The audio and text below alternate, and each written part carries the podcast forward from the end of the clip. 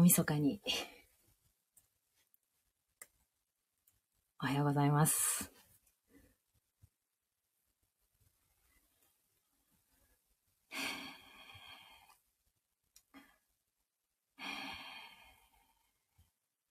待ちましょうかね。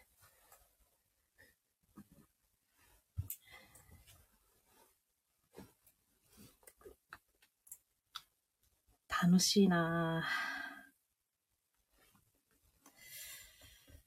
あんまり大晦日っていう感じはしないんですけど、街は大晦日の雰囲気出てるんでしょうか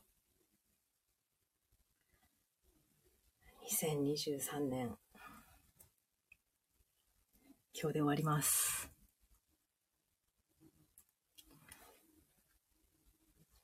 3時っていうことだったと思うんだけど。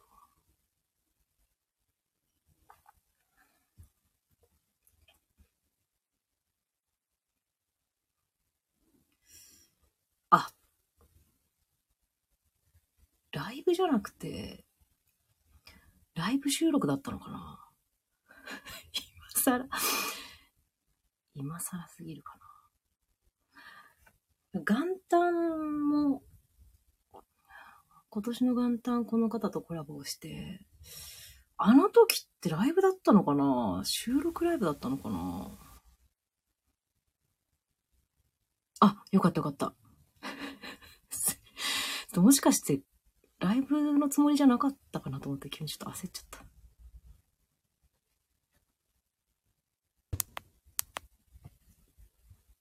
明けましておめでとうございます。何ですかこのサムネは急いで作ったの？いや、これは今年の元旦の音源を上げるときに使ったものを。明けましておめでとうございます。いや、でも一年ぶりにこのサムネ見ても、やっぱ遜色ないなっていう。そうだよね。なんか1ヶ月前ぐらいの感じがするもんな。ちょっと冒頭だけ、冒頭前半だけ聞いてたんですけどね、相撲やりたいって言ってて、叶えてますからね、今年一年でね。まどちゃんとの話で言ってた？あの、もうす、すでにい、なんだろう、前から言ってるっていう感じで、でもうん本当にいよいよ実現させたいっていう話を元旦のコラボライブでしてました。あ、すごいね。夢かなだね。その、そのあ、ちょっと待って。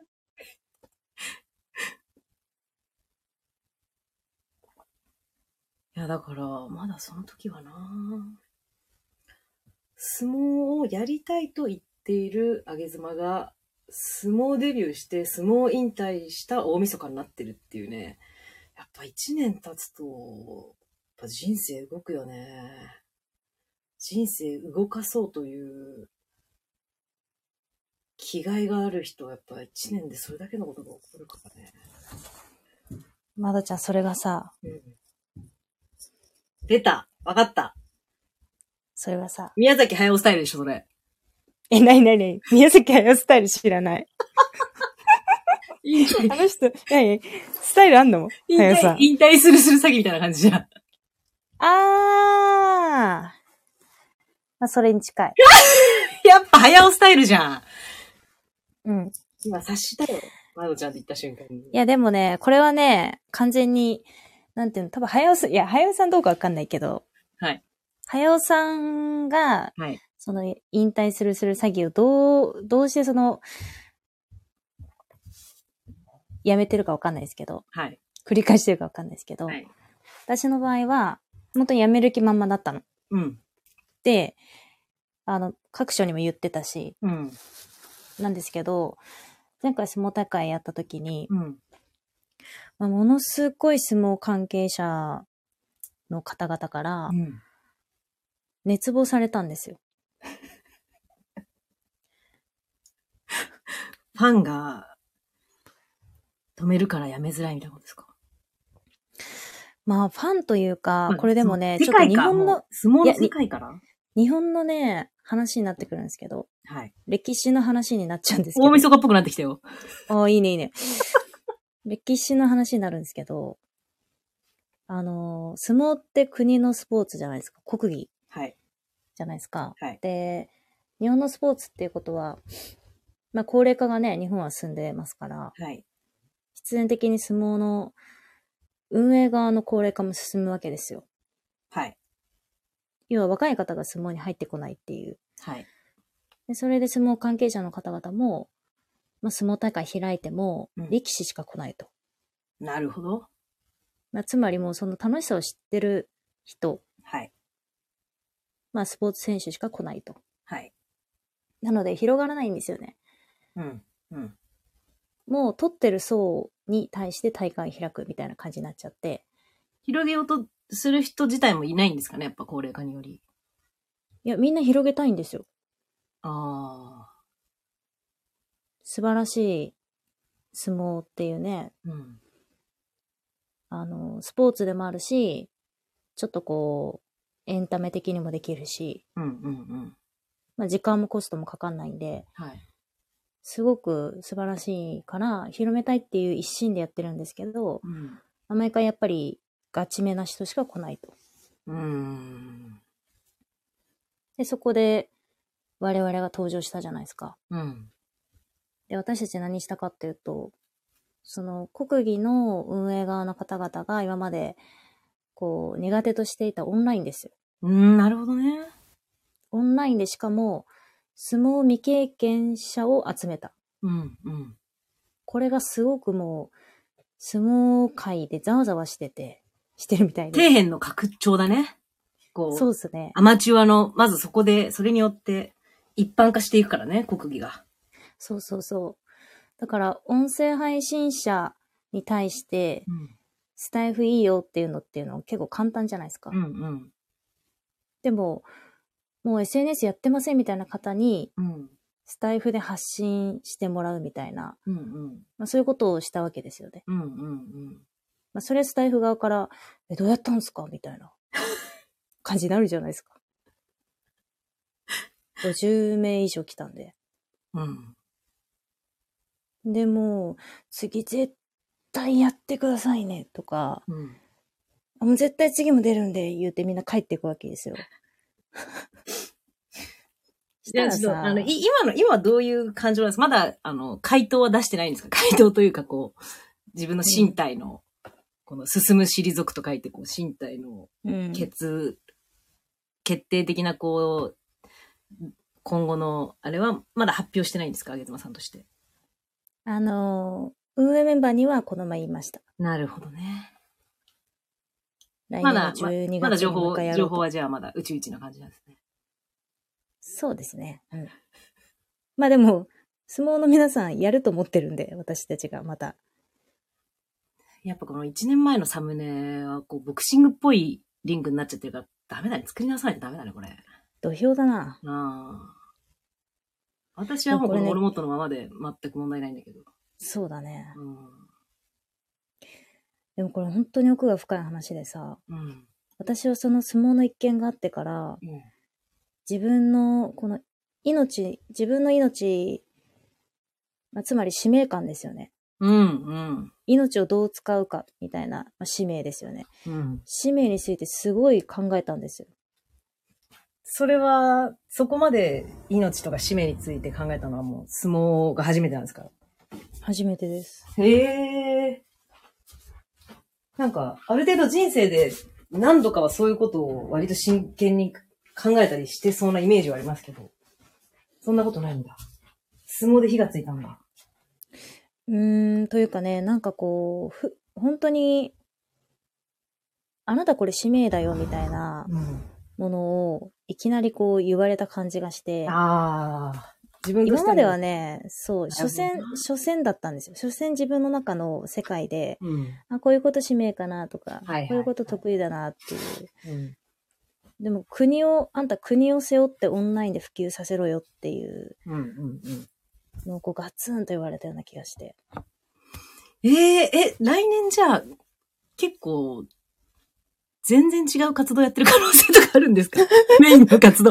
もうなんか夫の年収4倍に上げてとかいうフレーズを誰も知らないくなってる世界とかあるの？そうそう。そう。でも相撲界隈から私相撲の人って思われてるから。まあ絶対そうだよね。そういうことだもんね。うん、うん。いや、なるほどな面面白。だからね、すごい、ここ本当に12月に相撲やったんですけど、うん。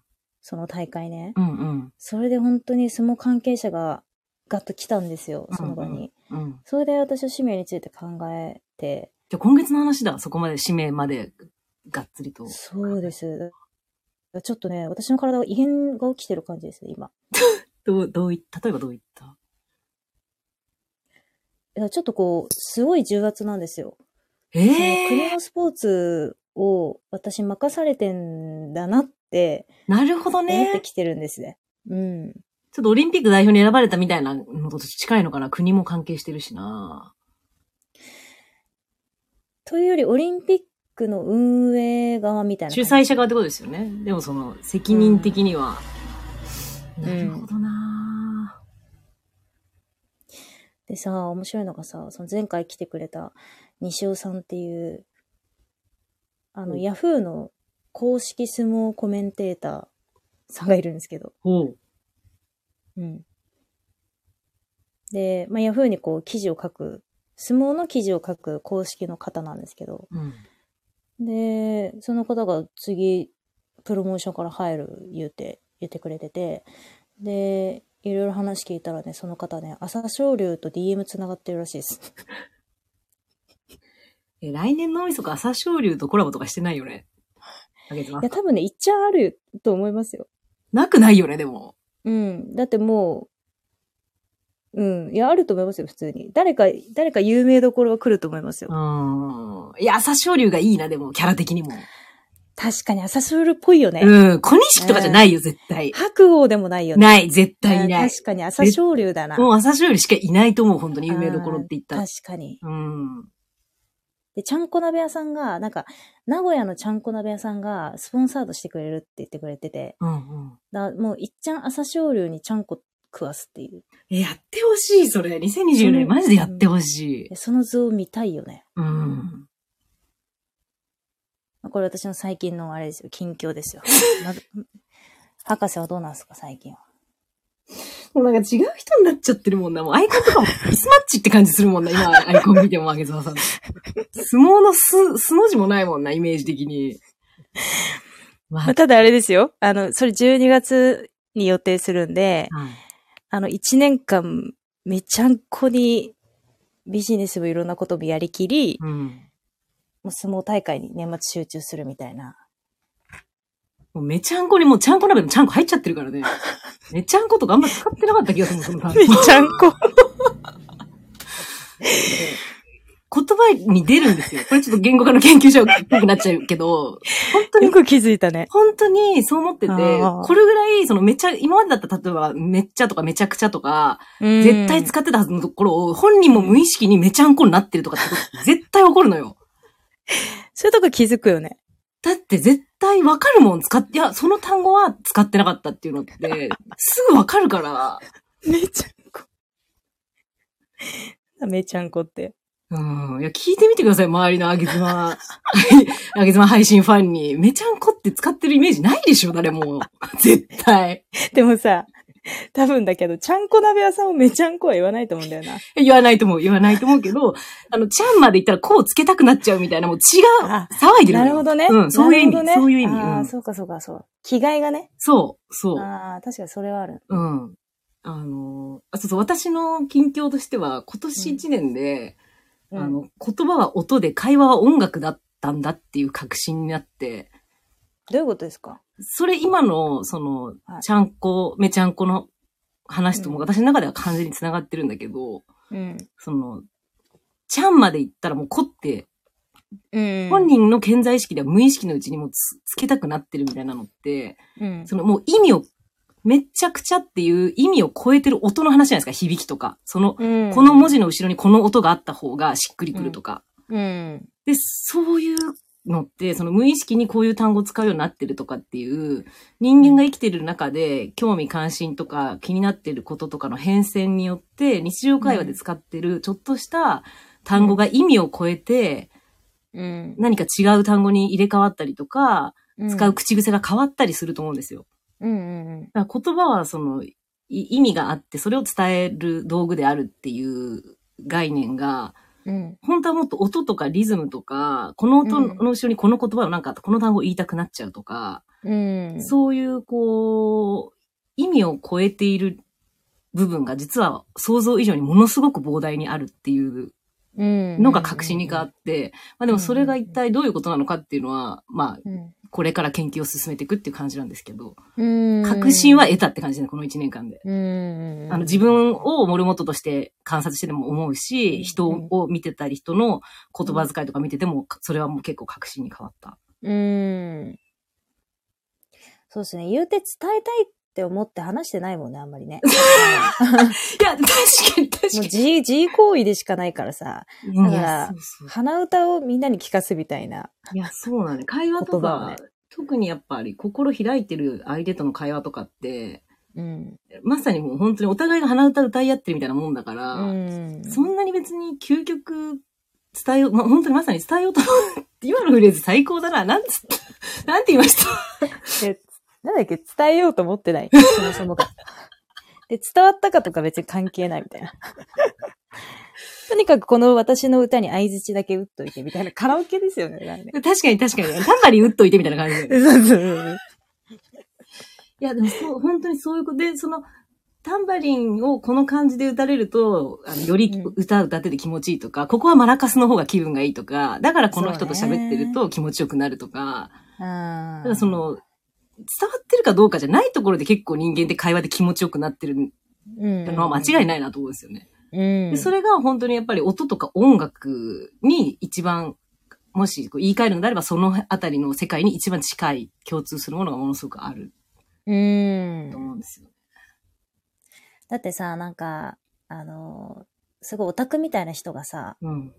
その、自分のすごく好きな没頭している世界の話を、うわーって楽しそうに喋ってるのをさ、うん。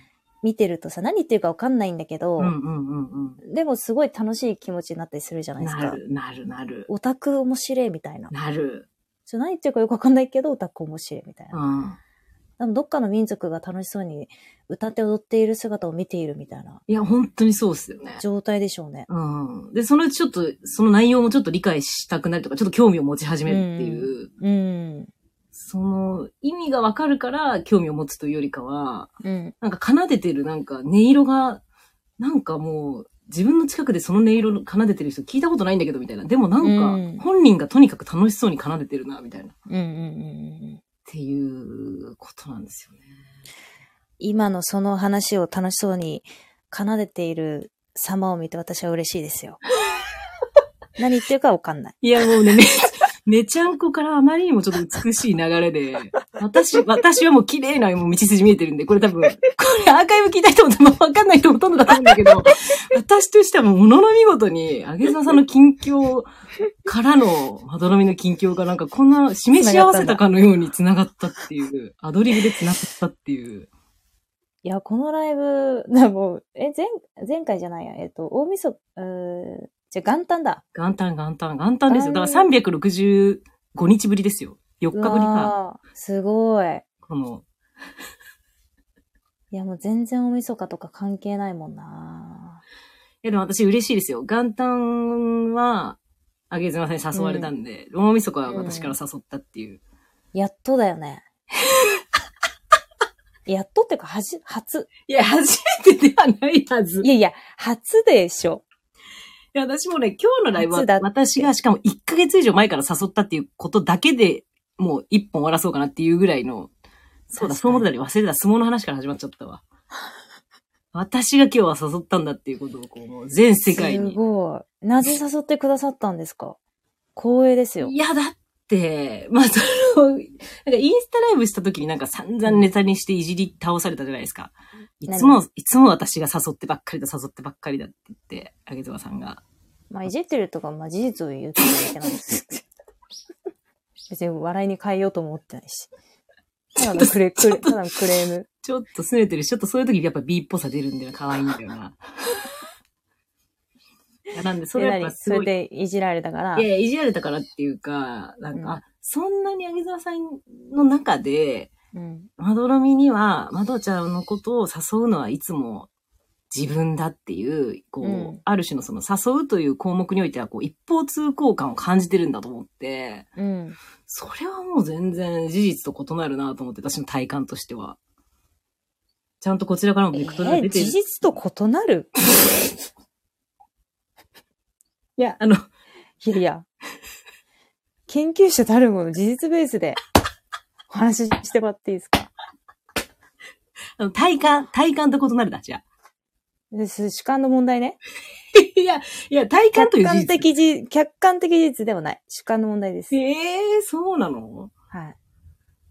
なんで、ちゃんとここは、こちらからも同じ熱量で同じ速度感の、うん同じバイブレーションのベクトルが向いてるっていうことを、うんわかりやすいじゃないですか。元旦はあげずまさんからで、大晦日は私だったっていうのって。まあでも、お誘いすることに分かりやすさとかもないんですけどね。誘いたいから誘うっていうやっぱリング、あ、連れ込ことじゃないですか。やっぱリングでやるの好きだな、この人。いや、その均等感とかいらないですよね、誘うことに対して。均等感を、前回おごってもらったから次私おごりますっていうのに近いよね。ああ、そういう風に解釈されるか。うん。おごりたいからおごるじゃん。そういう、なるほどな。いや、ちょっと今、すごい男女の仲みたいな感情になったな。お互い、お互い好きなのに分かり合えない辛さ始まった今。いや、たまあ、言ってることは分かる。それは今の私の伝え方は確かになんか、だ、均等にしておきたいからみたいな風に聞こえなくもないっていうこと。ねそれ油を注ぎますよね、それはね。完全に。リングに上がる私の背中を押したよね。ちょっと伝え方間違えたな。伝え方間違えたな。なんて伝えればいいの？あ、でもその元旦とか大晦日って、あの、そもそもやっぱりそのコラボをあまりその開催する日じゃないじゃないですか。1年の365日の中で。確かに。で、そこのある種、その、いくらオンライン活動をしている人であっても、うんあここは、あの、ちょっと他の時間の予定が入ってる可能性が最も高いのが大晦日とか元旦だと思うんですよ。うん。それ以外はまあいろいろ仕事とか働き方によってとか、家族構成だったりによっても、忙しい時期とかそうじゃない時期って人によると思うんですけど、うん。なので、そこを、なんだろう、オセロの角を取りに行くじゃないけど、うん。ここの角、あなたと一緒にこの角を取りたいんですけど、まあちょっとオセロ例えは良くないな。うんうん。わかりますわかります。うん。で、それでまあ、あの、ちょっとそこはもう、駒埋まってるんでって言われたら、まあ、そりゃそうですよ。そういう日ですもんねってなるところを、うん。こう、取り、取りに行きたいっていうアクションですよね。その表明をしたかったんだと思います、私は。ああ、なるほど。はい。うん。まあ、表明。まあ、ちょっとは、ちょっとはわかりました。理解と納得はしてませんけど、まあ、概要は分かったって感じです。ププレゼン概要は分かった。むずっ。コミュニケーションやっぱか、むずっ。分かり合うってむずっ。え、人と人とは分かり合えないと思いますか？これ、あの、以前、まどろみさんから DM で質問をされたことなんですけど。いやー、だからね、明確な答えがないというか、永遠に終わらない問いだと思うから、私は多分聞いたんですよね。うーん。うん。あの、瞬間的に分かり合えることはめちゃくちゃ当たり前にあると思いますよ、私は。うん。ただその、そうだな。だから私の中では多分、あの、時間の概念と結構密接にうん。関係してて、うん。めちゃくちゃ分かり合えたなって思える瞬間は全然生きてて、あると思ってるんですよ。うん。それは、あの、双方の努力だったり、いろんなことを、もう、踏まえてですけど。うんた、だ、分かり合うという、うん、まあ、定義から多分、話さないと、この問いって意味ないと思うんですけど、それが、こう、持続的に同じレベル感で分かり合い続けてるという状態はないんじゃないかなと思いますね。うーん。なるほど。うん瞬間瞬間で合わせに行くって感じですね。うん、瞬、瞬間が、あの、長続きしたら嬉しいし、でも、うんめっちゃ分かり合えた気がするっていう、その瞬間は一番その、沸点、なんだろう、その、高いから多分点が。でその点の回数が、こう多く感じ合えた相手とは分かり合えてる感は高まっていくと思うんですよ、徐々に。うん。で、それがなんか、なんかうまく合わないなっていう時があったりしたら、いろいろこうバイオリズムとかはあると思うんですけど、うん。平均値とかはあるかもしれないですね、人によって。A さんとはうん、こう、分かり合えてる感、これぐらいいいとか、うん。そういうのはあるのかもしれないのかなうーん。どうですか分かり合うということについて。私は一切分かり合えないと思ってるんですけど、うん。ただ、これはもうね、感情の話になりますが、うん。分かり合えないんだけれど、分かり合おうぜっつって、こう、やっぱ対峙に挑んできてくれる。うんうん。分かり合えないことはもう100%絶対分かり合えない。だけど、もうネチネチ、それでも価値観が一緒になれるんじゃないかとか、だから B 好きなんだよね、多分、あげずまさんって。あ、そうん。う。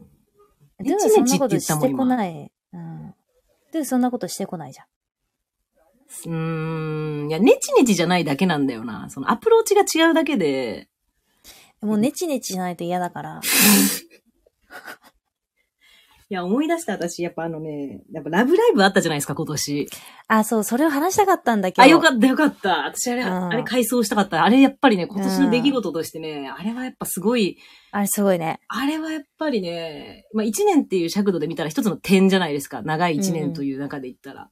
うん。でもあの点が打たれた、私の人生で今年あの点が打たれたあのライブを行われて、そこに、あげさんとハッサマがいて、他にもいろんな方が来てくださってっていう、あの日はやっぱりね、あれがあるとないとね、私の今後の人生は間違いなく違ったなっていうのは思ってますね。そうね、私の人生も違ったと思います。でも言ってましたよね、あげさうんん。あれすごかったよ。あれ、3時間ぐらいやりましたかね。やり、やった。8月25だったかな。ああ。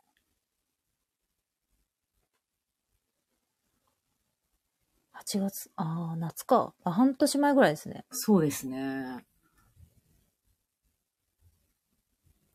いやー、あれまたやりたいよね。やりたいですね。うんなんだったんだろうなんであんなに大きい何だったんだろう。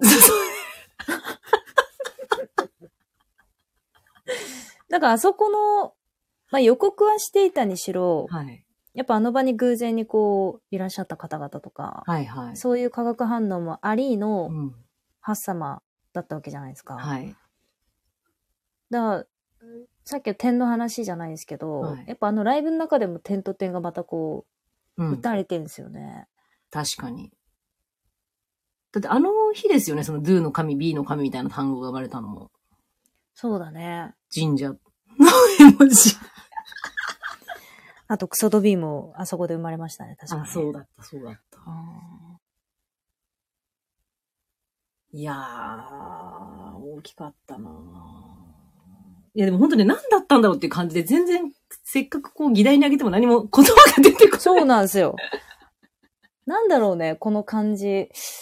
確かに人生は変わったんですよ。人生変わったっていうか、うーん、まあ、分かり合えないと言いつつ、まあ、やっぱこう、ハッサマやっぱ対峙、すごいネチネチしてくるから。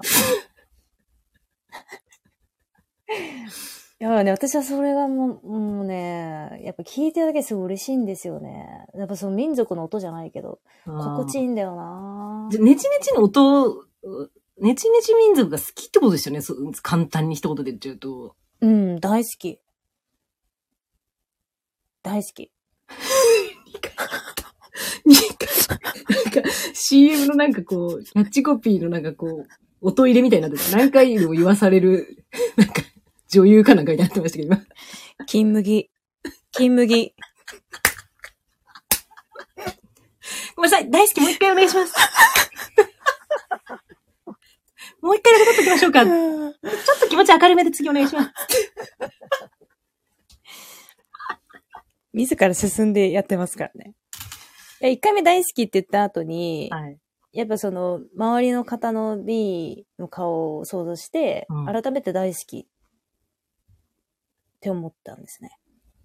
いや、今の嬉しいな。その、なぜ2回だったかっていうのの、今、理由、理由というか、背景を教えてくれたんですね、今ね。うん、そうそうそう。いやー、面白いなーいや、私そういうの、人と会話してるときに多分、いつも気になりながらどっかで話してるんですよ。なんか今のなんで2回言ったんだろうとか、今1回目こういう言い方したのに2回目はこういう語尾になってたとか。でも多分質問しても多分、無意識で話してることがほとんどだから、今のとか私が聞聞いてもないのにもう自己申告で教えてくれた。なんで2回言ったか。いや、なんか気になってる感じがすごいさ、こっちにすごい来るから。ねそれ伝わっちゃってんだ。うん、すす、ダダ漏れだと思いますけどね、今のは。まるで顔が見えてるかのように話してる。一緒にいるかのような感じだけど。そういう顔してたじゃんだって今みたいな。モルモットの外で研究者がさ、ちょっとこう、瞳孔を開いて、んん？ってこう、なんか、パチッ、お前もパチッ、パチッってやってくるみたいな。今の、どういうこと？あ、今のは2回目こういうことです。それ説明できるのもすごいよなでも気になるんだね、人のこういう、なんか、些細な。気になる。本当にそれはね、なぜなのかわかんないです。もう、本当性癖と近いと思う。もうーん。まあ、楽しいんですもんね。う。気になるってことは。楽しい。だって。あの、いや、別に深い意味ないよっていうことが多分多いとは思うんだけれども、うん。でも、一回言うのと二回言うのってやっぱ違うから、絶対に。似て非なるものだから。そうだね。それの違いをさ知るのが楽しいんですか？それとも探るのが楽しいんですか？どっちも好き。大好き。え今のは金麦でしだったでしょ？私の大好きは本当にナチュラル大好きでした何ですか？私の大好きは偽物っぽい感じ。いや、今のは金麦感あったな。何今のの、金麦感あったな。何の争いなんだろう、この、金麦争い。どっちの方が、どっちの方が金麦感が。私はやっぱ女女優じゃないんで、素人だったな。私の大好きは。アドロミのはやっぱ金麦の女優だったえちょっと。ネチネチの話戻りましょうよ。大好きと、あげずまさんが2回も言うことになった、うんネチネチが大好きという、それはなぜなんですか？あ、だからその分かり合おうとして、どこまでもこう、ねちっこく、む、向き合ってるのが愛おしいのかなそう、あーなんでかな一生懸命さがいいのかなでも一生懸命さって別にねね、ねちねちしてない種類の一生懸命さもいくらでもあるからね。100いろんな種類があるからね。なんでねちねちが好きなんだろなんでなんだろうななんか多分食べ物みたいな感じで、う。納豆が好きってこと？うん、そんな感じだと思うんですよね。ああ。リンゴとみかんあったらみかん食べますみたいな。ああ。まあ私がなんでその2回行ったか気になっちゃうみたいなもんか。もう本当に、だって好きだからってことか。うん。まあ、あえて言葉にするなら、まあ、わかりやすいとか、ああ。あとやっぱすごい求めてくれてる感があるじゃないですか、ネチネチされると。まあまあまあまあ。確かなんかさっぱりされちゃうとさ、そんな、あ、あそんなか、みたいな。に。まあでもなんかあの、相撲の使命ともなんか、繋がってきそうですね。相撲もいろんなスポーツというか競技の中で、うん。やっぱりねちっこさとか粘り強さとか、やっぱちなんか同じ世界観な気がするもんな裸のぶつかり合いだし。そういう意味でやっぱ同じカラーなのかもしれないな同じトーンというか。相撲、そうだね。まあなんか本当にこう、すごい最小限になるんですよね、相撲を取るときって。最小限になる？最小限。あ自分の手札みたいなものが全部こう、ない状態に近くなるんで、もう本当に持ち前の体力、筋力で、相手にぶつかったときに、うん。うん。まあ相手の動きなんてものは、それも予測のしようがないですから、はい。なんかもう左脳で考えている世界を遠にこう超えちゃうみたいな。うん。右脳と脳のぶつかり合いみたいな感じで。うんうんうん。それがね、もうたまらなく気持ちがいいんですよね。なるほどな。だからその取った相手を本当に愛してるよ。アイス。人間としてものすごくアイス。取ることによって、取ってる最中にってこと？取った後ですね。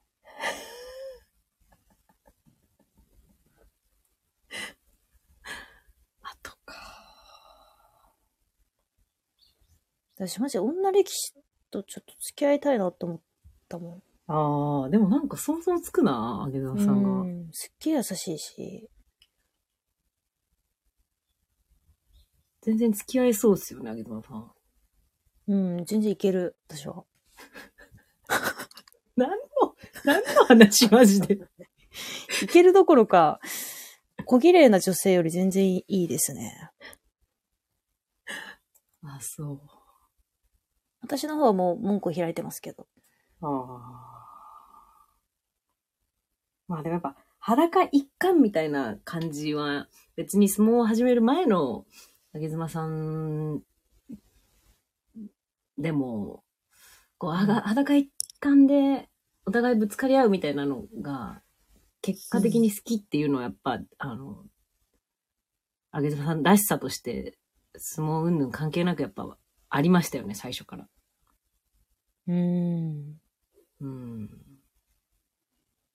でも私の功績は、やっぱりその、ドゥすごくドゥっぽいうん。マドちゃんを、うん。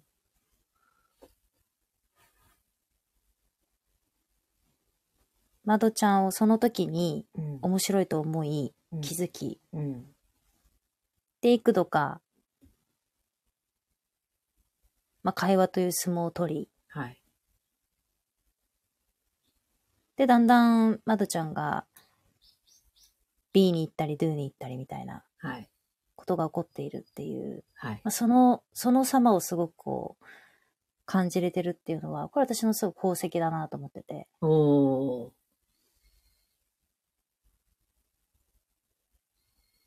人がやっぱね、この B に戻ってくっていうのはね、すごいいいですよ。見てる側として。あげずまさんが B に戻って、あげずまさんは B に戻っていくんですか？いや、私はもう、戻るというか、だドゥとして生まれてるから、でも結局その対局だったみたいなのもあるじゃん。あの対局なんだけれども、もう裏表だからほぼ一緒だったって話あるじゃないですか。ラブライブで出てきた。うんうん。うん。それもなんかすごい、あの、ライブの、ライブでしか気づけなかったことなんだよな。いや、確かにそういえば、あげずまさんってドビーっぽい要素をはらんでるもんなっていうのを、あの時、あの時にはっちゃんもいたから余計、なんか感じたんだよな。でも、あげずまさんの中で私はドゥとして生まれてるんでっていう認識なんだ。うん。私は B じゃないですね。そこはもう、しっかり。ピシャッと、シャッター閉じて。私は B ではありません。なんかそこ、興味深いんだよな。ネチネチ好き。まああくまでその、その私でいうところのモルモットじゃないけれども、見見る側とかこう、対峙する側としてはいいけど、自分は違いますっていうことなんですかね。自分の中にそういう要素が香ってる瞬間を感じることとかっていうのは、生きてる中で全くないんですか？全くないですね。あ、そうなんだ。うん。言われることはないですかでも？うーん。まあなんかそう、うーん、そうね。なんか、まあ、どうか B かっていう話ちょっとそれますけど、うんなんか、あげざまさん一周回ってスピだよねみたいなことはすごい最近言われる。一周回ってっていう枕言葉がまた興味深一いけど。周回ってスピだよねっていう。それは、あの、スピあんま好きじゃない人から言われるんですか？好きな人から言われるんですか？それによっても全然変わってくるよね。えっとね、ど、あー好きかどうかわかんないですけど、でも、あの、スピに使ってる人からも言われるし、どっちからも言われるんだ？あどっちからも言われる。で私は基本的にスタンスとして、別に、あの、嫌いでも好きでもないっていう、なんか、あ、スピ、スピってんなーみたいな、うん。ちょっとこう、他人行儀なんですけど、スピに関しては。うんうん。まあだから、一周回ってスピだよねっていうあー風に言われるんでもそれ、今の話の流れでそれが出てきたのなんかすごい、うんなんか、DB からそれるかもしれないけどって言ってましたけど、それてないですね、私の中では。あ、それってなだないんか。近しい匂いを感じる、確かに。へえ。うんいやー、なるほどなあまねさんのそうですね。触れようと手を伸ばしてくれる感じが良い。ドゥとして生まれてるからなのかな触れようと手を伸ばしてくれる感じが嬉しいのって。ドゥ、ドゥが求められてるっていうのがわかるから嬉しいのかなドゥの存在意義みたいなことかなああ。そうですね。あの、ハッサマとのそのラブライブでも話したけど、本当に牢屋から出してくれる存在なんで、そうだそうだ、言ってたわ。ネチネチ退治ってすごいもう絶対開かないその牢屋をさ、もうなんか血みどりになって、でもまだ体当たりして開けようとしてくるみたいな。なるほどそういうね。風に見えるんですよね。だ手を伸ばすよりもこう、なんなんていうの、もっとこう、いや、絶対この鉄格子無理だってみたいな。誰がどう見ても無理だし、これ開けようとする人いないよみたいな。それをもう、うん。体から血流してでもこじ開けてようとしてるってそうそうそう。いうことですよね。うんあでもそれが分かり合えないっていう牢屋なんじゃないですか？あげずまさんが人と人は分かり合えないっていうのの。うん B って多分分かり合えると思ってるから、ぶつかってくるわけじゃないですか。分かり合えると思ってんの？いや、思ってるでしょえ、マジっす do よりは絶対思ってる。だから思ってないのが do で、思ってるのが B って言ってもいいぐらいだと思いますよ。めちゃくちゃ簡単に言っちゃうと。え、まどちゃんはでも、ちょっと中間だったよね。そうですね。でも、やっぱり私もベース分かり合えないからこそ分かり合おうとすることが大事って思ってるんで、やっぱ私もそういう意味では、さっきちょっとなんか、どっちとも言えるみたいな中途半端な答えになっちゃったけど、分かり合えないって思ってるんだと思う。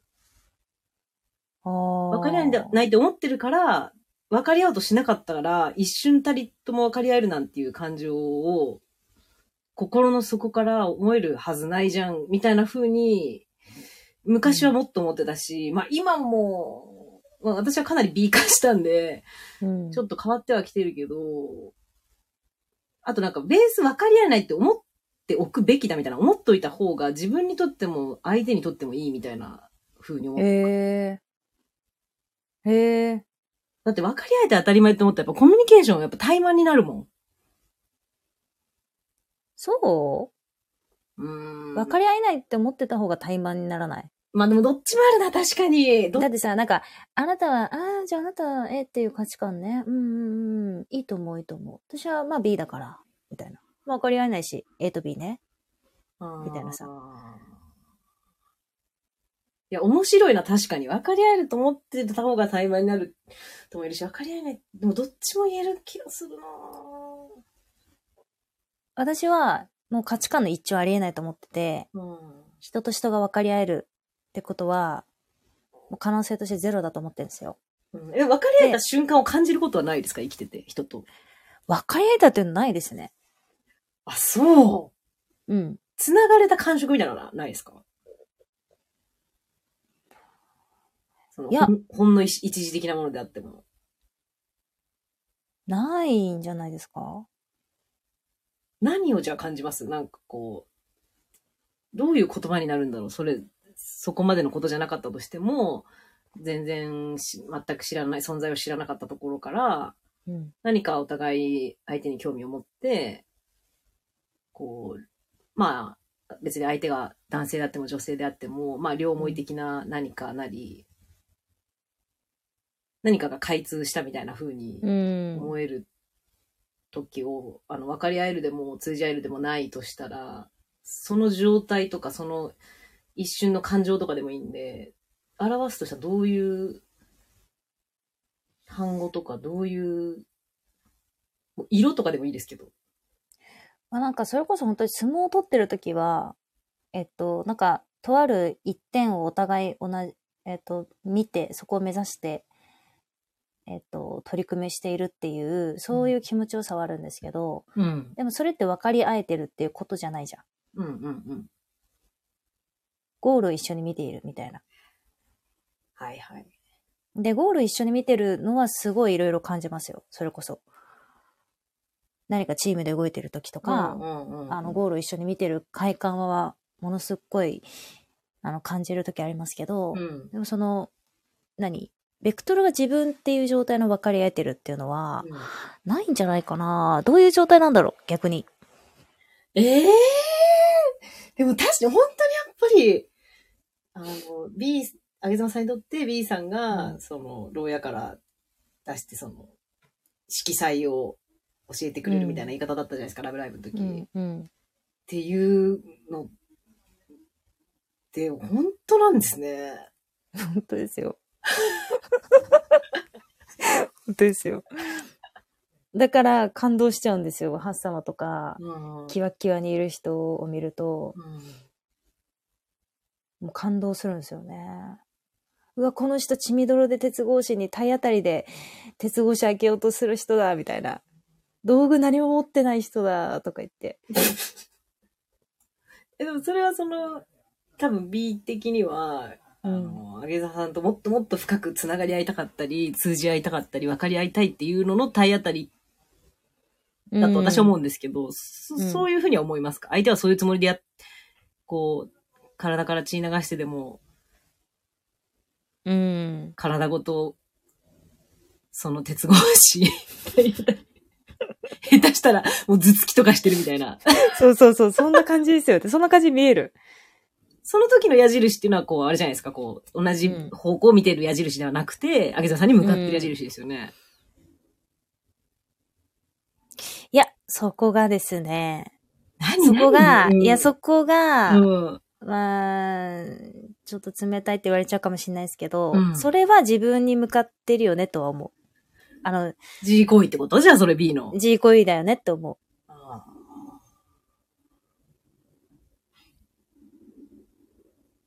だから分かり合える、分かり合えるってさ、もうさ、なんか自分からのベクトルがまず相手にゴンと入り、ーうん相手からも自分に入り、で、入った深さや、なんかは角度やらがこう一致しちゃってるみたいな、うん。多分そんなことだろうなとは、イメージでね、うんうんうん。想像するんですけど、うん。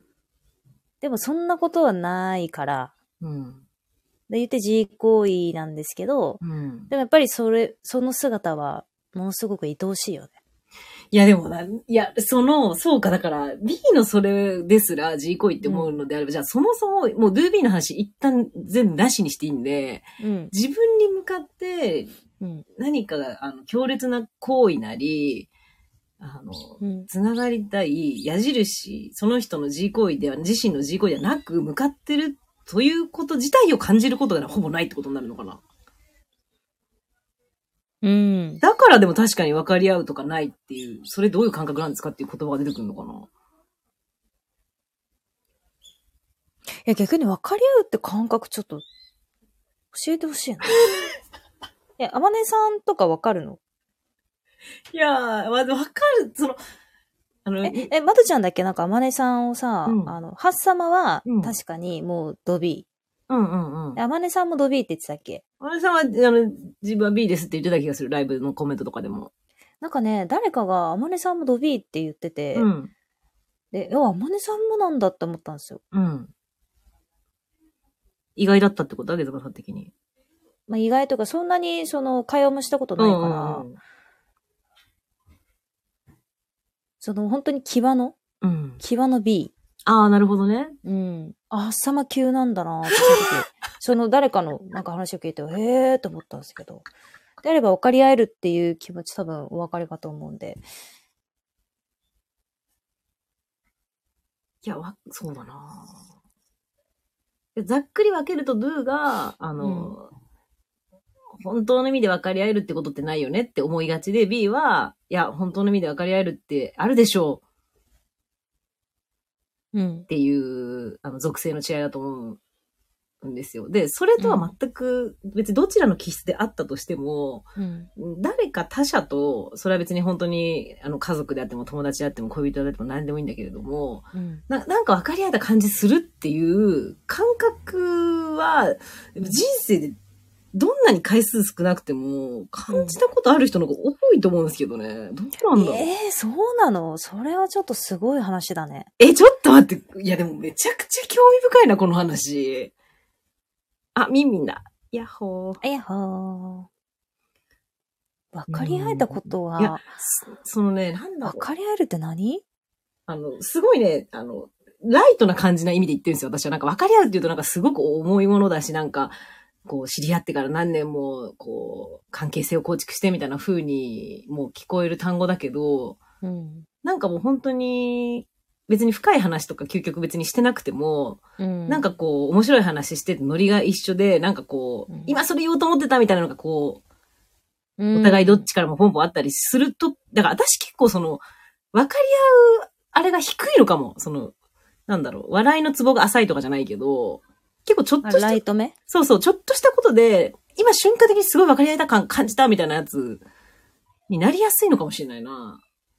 で、あげずまさんはもうちょっとそこがかなり高いのかもしれない。だからなんか分かり合えるとかっていう感覚が分かんないっていうことなのかもしれないな。だ早漏ってことですか？そう分かり合い、分かり合い早漏？でね、私ね、その会話は音楽だったって話冒頭でしましたけど、うん。あの、私多分言葉息してるんですよ、会話してるとき人と。好きな、今日とかもそうだけど、好きなあげずまさんと会話するとか、会話してて楽しい人と一対一で会話してるときに、うん。あの、言葉息する瞬間とか、どうやったら言葉息させられるかみたいなことが一番の関心材料なんですよね。まあ確かにめちゃくちゃ喋ってる間でこう、情緒不安定、振るもんね。右に振ったり左に振ったりすれる。すごいね、本当ですか？すごい情緒の不安定さですよ。あ、そうなんだ。まあ不安定と言っていいのかなまあ紅葉がやっぱすごいですよね。うん、もう、言葉息できるぽい、もう好きあらば、生きたいし、生かされ、え生かされたいし、生かせたいみたいな感じだからね。ってことに気づいたんですよ。こんそれ今月気づいた話ですね。どういうこと？その、えちょっと意味がわかんない。言葉、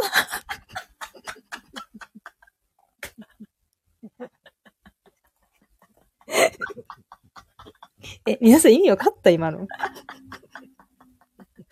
マジわか全然意味がわかんなかったよ。そうでもとんでもないフレーズが生まれちゃったんですけど、あげまさんによ生かっ。してたい。え？ななんつったさっき？えっ、と、生かされたいし、生かしたい。それは、どういうことなの？そう、言葉であっ、ていう。でも、そそれは、そのさっきの、なんで私が今言葉息って単語出したかっていうと、分かり合うっていう話から始まって、で、私の場合はその分かり合うっていうのはなんか、ものすごくなんか壮大なことを一緒に取り組んで、それが一緒になんか達成してとかじゃなくても、うん。もう本当に、それこそ30分なり1時間とか会話してる中で、その会話がこう、いろんな展開を見せて盛り上がったりした時に、うん。結構ポコポコポコポコ、なんか今通じ合えたみたいなやつをすぐ感じるんですよ、私は多分。で、それを言うなれば、うんなんか言ったみたいな。分かり合えたソロね。そう。さ、そう。さ、討論を軽やかに認めていくっていう。分かり合えたソロか。そうそうわ。で、でそれが、言語化の研究者になった理由って多分私そこにあるんですよ。その、こんえ、なにほ、原点が分かり合えたソロだったから研究者になったってこと？あそう。だ、だから、会話とか言葉を研ぎ澄ましていったら、こんなに、あの、いけるんだよみたいな。一日の幸福度上げられるよみたいなあことを多分、私は伝えていきたいんです、もう世界中に。やっべえやつじゃん。今、なんつってんのか分からない。ベンツじゃんって聞こえたわ、今。やっべえやつじゃんって。でもそれ、それで、ここ最近、そういう、私は何をやり、研究者で何やりたいかってそこだわってことに、が分かって、すっはあ。ごいスッキリしたんですよね。あ、じゃあもう、もうだ、まあ、分かり合えたソロとはいえ、分かり合えてるから、うん。うん。で、これは、その、早漏とかだったらなんかこう、体質とか性質みたいなうん。話だけど、その、わかりやすい走路とか、その会話行き、言葉行き、会話走路とかに関しては、あの、本当にそれに興味あって、私も、ちょっとその、すぐ行ける体になりたいみたいなことを本気でその人が思えば、私絶対鍛えられるって思ったんですよ。それなん、いろんな考え、いろんな方向から考えても、絶対生きやすい体質作りって絶対できると思ってて、はあ。それはちょっと具体的にどういうこと、例えばトレーニングとして、筋トレのメニューじゃないけど、うん。それはちょっと研究者として、ちょっとなんか、具体的なトレーニング方法とか、なんか、筋トレでいうところの体の動かし方みたいなものを、うんなんかちょっと、体系化できたらすごい面白そうだなって思ってるんですよね。へえ。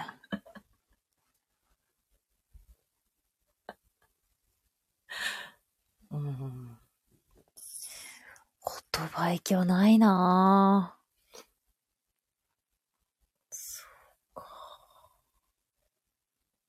これ、そのこと、言葉息ないなっていう人がいたとしても、うん。もうまどろみ博士の手にかかれば、うん。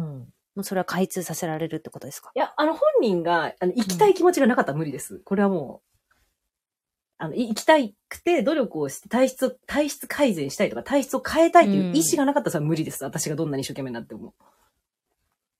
ああ。でもさ、その、言葉息するっていううん。体験をしたことな、のない人だから、うん。そっちの世界がわかんないわけじゃ、じゃないですか。うん、うん、うん。だからこう、なんつうの？もう単純に痩せたいとか、うん。なんかかっこよくなりたいみたいな話じゃなくて、うん。想像もできない世界なので、うん、うん、うん。サンプルもないわけだし。はい、はい。なかなか難しくない？あのそれで言ったら、その人がそもそも、あの、それこそ、なんだろうな、あの、好きなお笑い芸人でもいいし、好きな映画でもいいし、うんあの、好きなコラボライブとかでもいいかもしれないんだけど、うん。どういう会話ですっごい面白かったって思うかとかにヒントがあると思う、入り口としては。本人が体験してなくても。うん。そこで絶対何笑いか爆笑したりとか、笑いじゃなくても面白いって思う瞬間ってあるじゃないですか、人間。うん。っていうところに絶対そこの、その、その人の体の、あの、生きやすい体の位置があるみたいなのと一緒で、はああるはずなんですよ、絶対に。なるほどうんね。自分が誰かと会話してて言ったことがなかったとしても、はあ映画の中のワンシーンなり、ドラマの中の一セリフでもいいから、絶対なんか、キュッとしたとか、キュンとしたとか、うんかっこいいって思ったとかっていうのは、まあ、それすらもちょっと体験が一度もなかったら、ちょっと難しいかもしれないけど、まあ大体あるもんね。うーん。うんあ、それで言うと私ね、えっ、と、あれだわ。えっ、と、高校の名前忘れちゃったんですけど、すごい頭のいい高校があるんですよ。うん。で、その高校、もう、本当日本のトップクラス。もう東大、ほとんど東大兄弟行くみたいなところがあって、その高校生の応援部っていうのがあるんですよ。うん。で、その応援部の鬼夏合宿っていうのがあって、鬼ついてんだ。うん。あって、みんなぶっ倒れるんですよ。うん。応援の練習で。うん。で、もう、まあ、あの YouTube 本当送りたいぐらいなんですけど、うん。でも食ってよ。で、先輩 OB、OB がその夏合宿に来るんですよ。うん。で、なんかその、応援部の部長に向かって、うん。お前の背中をみんなが見てんだみたいな、うん。お前の姿がこの部活の姿だみたいな、うん。うん。その、その、そういう、もう目がいっちゃいながら、はいはいはい。そう応援団だからもうフレーフレーみたいなことをずっとするんですよ。うん。炎天下の中でね。うん。うん。でも汗も滝のように流れて、うんみんなもう泣きじゃくりながら、足ガクガク寄せながらやるんですけど、うん。それがすごい私はもう快感でした。ああ、あれはあげずまさんらしいな。そういうのがパッて出てくるって。ああ。今の話の流れで。あれは嫉妬したもんね。ちょっともっとこんな経験高校生の時してんかみたいな。ああ、それはどっち側サイドというか、その、やっぱ泣きながらやってる側に感情表移入なのか、全全体、うんその、もう、その空間丸ごとなのか、どこに、あ、私はね、OB 側でした。あ、帯側なんだ。あやっぱ、先導、先導者、先駆者だからかな。だからそっち側に入入って震えるのかな。目がね、完全にいっちゃってるんですよ。で、すごい賢いんだよ。だからもう東大の OB とかが来るわけですよ。うん。でも頭いい、いいでも十分じゃん。うん。うん。でもさ、応援部に入ってさ、その、意味わかんないよ。だからもう、フレーフレーをひたすら500回やるみたいな。膝曲げて500回やれみたいな話なんで。うん。うん。あれは嫉妬しましたね。それはそ、やっぱりそれをこう、やってる OB にうん。嫉妬ってその嫉妬したの嫉妬の、内訳って言ったらおかしいけど、どういう、どういう要素で、どういう成分で成り立ってるんですかね？そのもうちょっとか分解していくと。一つは、もう別に OB なんでやらなくていいああ、はいはい、確かに。じゃないですかう。ん。やらなくていいのに、なんかそこまで目が行くほど、うん。この後継ぎうん。を育てようとする確かに。感じとか、確かに。なんか必要性のないことにそこまで自分が言っちゃえるっていう。ああ、言っちゃってるってところ込みで嫉妬してるって感じなのか、じゃあ。そう。だってさ、OB がさ、その高校の部活に来る動機なんてさ、うんその可愛い、なんか、高校生、後輩にチヤホヤされたいとか、そういう下心必ずあるじゃないですか。ん、うん。でも、男子学校なんで、うん。もう本当にその、育てるというためだけにうん。行くんですよ。はいはい。なるほどね。ああ、そこにやられるっていうことか。あ嫉妬ってでも、すごいよね。いい、いいなを超えてますよね。なんか、羨ましいな、いいなとか、ーう。んいう体験できていいなとか、嫉妬だもんね。嫉妬ですね。やっぱなんか、その、際とか極限状態みたいなのがやっぱ好きだよね、あげずまさんって。大好きだね。え、なんで笑ってんのかよくわかんないけど、いや、なんか私は真面目なんで。いや、なんだろう。えあ、なんだろう。笑うとなんかすごい、あれなんだけど、その、あまりにもらしさに溢れてて、なんか、うん。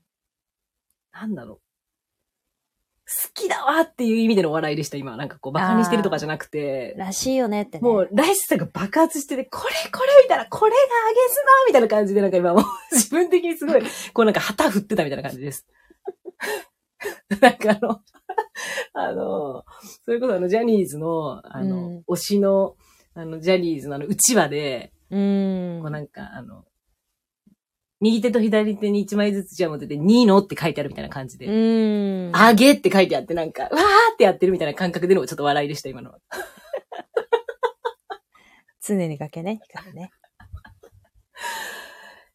うーん、いや、なんか大好きだねって言ってる、その本当に真剣、真剣に好きなことも伝わってきたし、その言いっぷりから。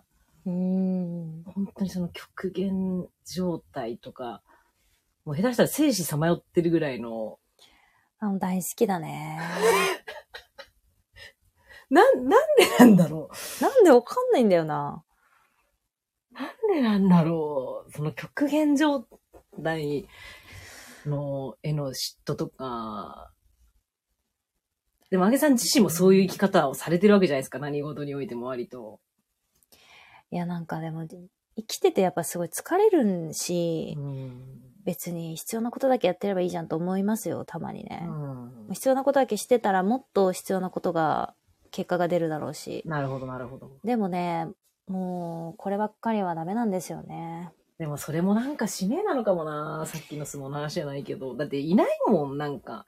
やりたくても多分できん、あの、うーん、やり続けることはできないと思う。その極限みたいな。なんかさ、恋みたいな感じでさ、うん。そうそう。もう、このダメを、周りもみんな止めてるし、うん。で、理性的に自分で考えても絶対あかんやつだと思うん。う。でも家行っちゃうみたいな。家行く経験は私あんまないんですけど、多分そういうことかなと思ってて。あでも必要なことだけやってればいいじゃん。でも仕事しても、なんか、彼氏作って、うん飲み会行って、で、結婚して、そういうなんか王道で行けばいいじゃんって思うんですけど、いや、家行っちゃうみたいな、そういうのあるよね。いやさっきのその高校生の話に戻ると、そのうんもう目がいっちゃってる OB のような何かに、あの、もうなれるんだったらなりたい。イエスかノーで言ったらどっちになるんですか、なりたいです。そうなんだ。でも嫉妬ですから。羨ましいですよ。どこがいいんですか？やっぱ、その極限状態、自分も極限状態でやってるし、それに必死に食らいついてくる、うん。その、まあ、指導している相手にあたる人たちもいるしっていううん。ところがいいんですかね。何がいいんだろう？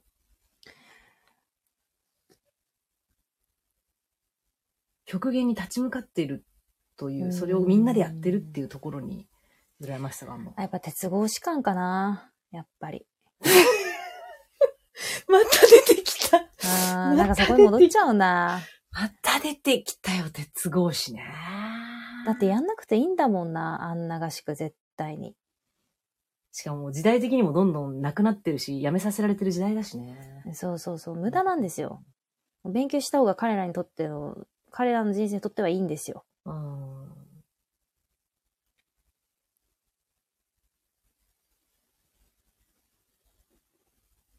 あー鉄格子感ですね。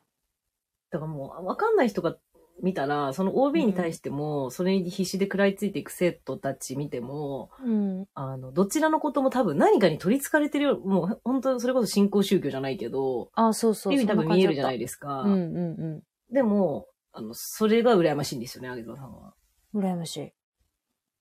ああじゃあ、もう、あの、まあ、世の中の割とこう、一定の数の人たちから、うん。もう完全にもう上記してるし、うん。あの、あの団体とかもあれを率いてる人って、うん。あの、もう本当に結構、あ、危ないっていうかもう、ギリギリだから距離を置いた方がいいとかっていう人もいる可能性あるじゃないですか、そういう集団って。うん。それとかも全然き気にならないというか、別にそうそういうことを言われてもそんな風に見られようが全然関係ないって感じですか？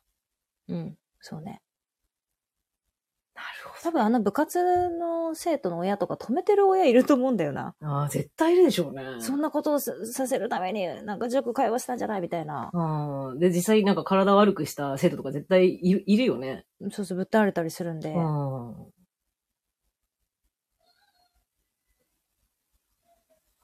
あ。えそういうし指導者なり、そういう人っていたんですか？今まで自分が大人になるまでに。だだから憧れたとか、その人にすごい育ててもらったとか、そういう体験があるのかな？うん。いや、そこまでの熱狂はないですね。だとしたらなんでその、もう一歩間違えたら危ないみたいな、その集団なり、その指導者に嫉妬を覚えるまでの感情湧く、が湧くのかなやっぱ自分の尻を叩き続けてうん。頑張ってきたから、とか、例えば仮説ですけど。あれああ、でも確か、ああ、自分にもしそういう要素があるの、あるとすれば、うん仲間的に、仲間みたいな感じで、思ってるかもしれないですね。うこんだけ言っちゃえる人と友達になりたいみたいああ、な。ああ、あただ私は画面から見てるだけなんで。あ、ああ。なんか多分両方が、あげざさんの中にいるんじゃないですか。あげざさんが何かに対して一生懸命になったりしてる時とか戦ってる時って、うん。指導者側とそれに必死に食らいついていく側と、うんい。ろんな自分がいるじゃないですか、多分。みんな一緒だと思うんですけど。うん。それとすごく限りなく似てるもので、うん。現実世界のとある集団が、まあ、たまたまその一つの YouTube の中で見見たみたいな感じに近いんじゃないかな。あ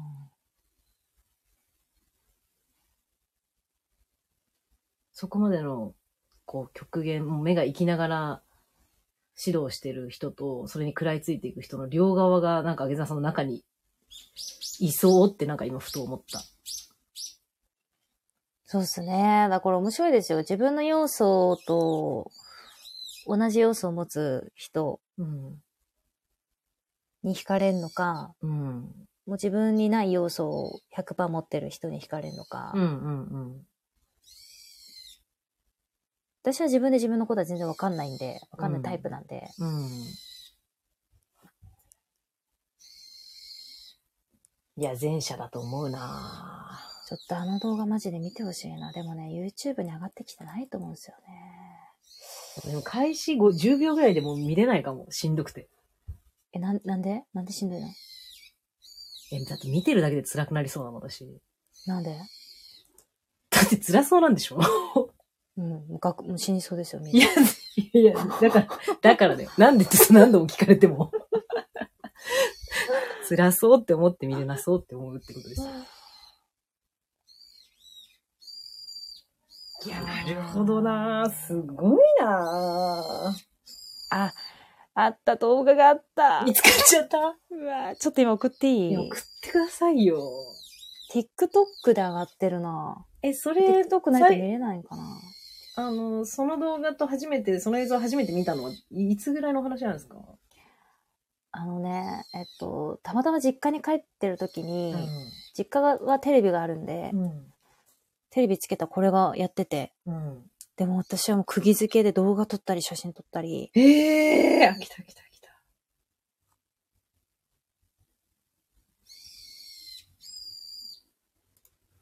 でも、TikTok なくても見れる、見れそう。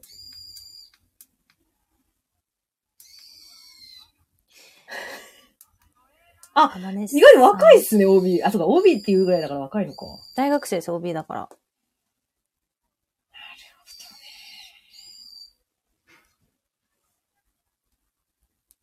いや、でもやっぱ、本当に秋妻さんって秋妻さんなんだな うーん。これ概要欄に後で載せといて、このリンク。載せます、載せます。あ皆さんに見てほしいわ。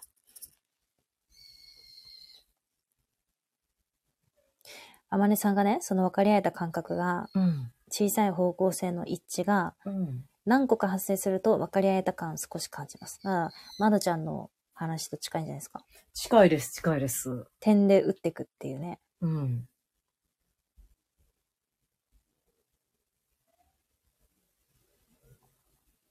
すべて勘違いと感じる。へえ。え、どういうことミミちゃん恋って勘違いだし、気が合うも勘違いだし、気が合わないも勘違いだし、すべてが勘違いだと感じる最近。ちょっと大丈夫情緒不安定感あるぞ。どういうことだろう？どういうこと？勘違いってどういうこと？気が合うも勘違いだし、気が合わないも勘違いってすごいな。勘違いっていうかまあ、その時感じた一つの感覚に過ぎないみたいなことなのかな。でも勘違いって言い切ってるもんな。だから真実ではないってことですよ。恋は真実ではない。虚構もみたいなこ真実ではない。うん。うーん。まあすべでも。てが勘違いだと感じる。すべてですよ。じゃあね、どこに、どこにリアルがあるんだろう？どこに虚構これ一瞬待ってスピーの発言じゃないですか。すべてが勘違いであるっていう。いや、どういうことだろう。でもまあその、あの、分かり合うとか気が合うとかもそうだけれども、うん言葉としては、うんその何かしらの、その、い、いまあ、1対1であることが多いんだけれど、多いと思うんだけれども、うん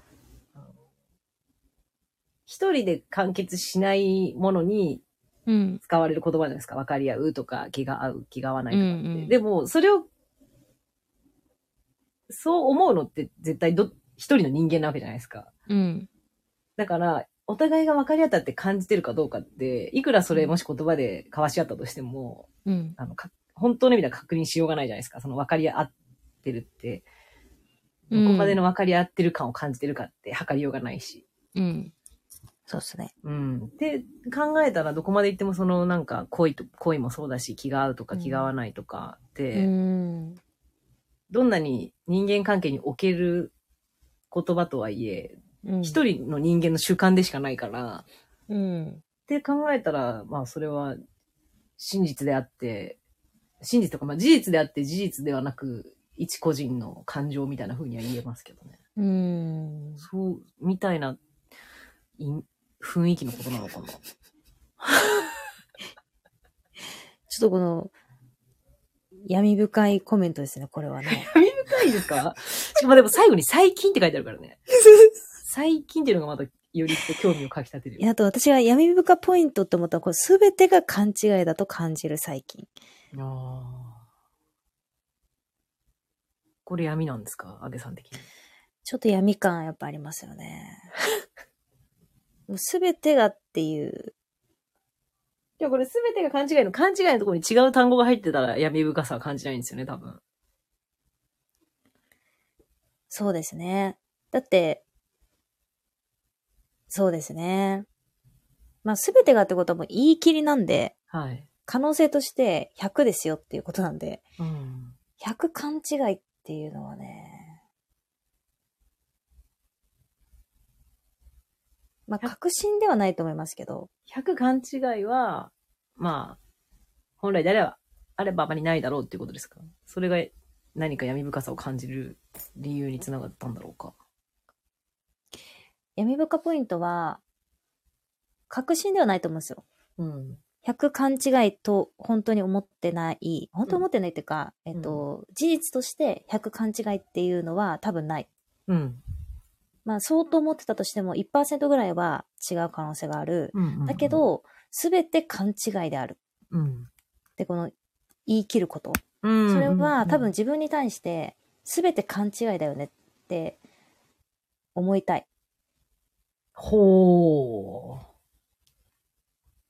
思いたい。欲求が入ってる。例えば私だったら、もう人生って崖みたいなことがないとさ、100%つまんないじゃん。うん。で、これ私自分に対して言ってるじゃん。うん。うん。うんお前もっと崖で生きろよっていうメッセージなんですけど、うん。うん。まあこういうことに近いかなと思いましたね。ああ、なるほどな。勘違いってことすら勘違いって感じ。いやもうもうわかわかんなくなってきたよ。哲学者みたいになってきたね。そうだよ。確かに全ては勘違いだと感じる最近。この最後の一文がいいね。うん。最後の一文聞いてるよね。そうね。う。うんん。すべてが勘違い。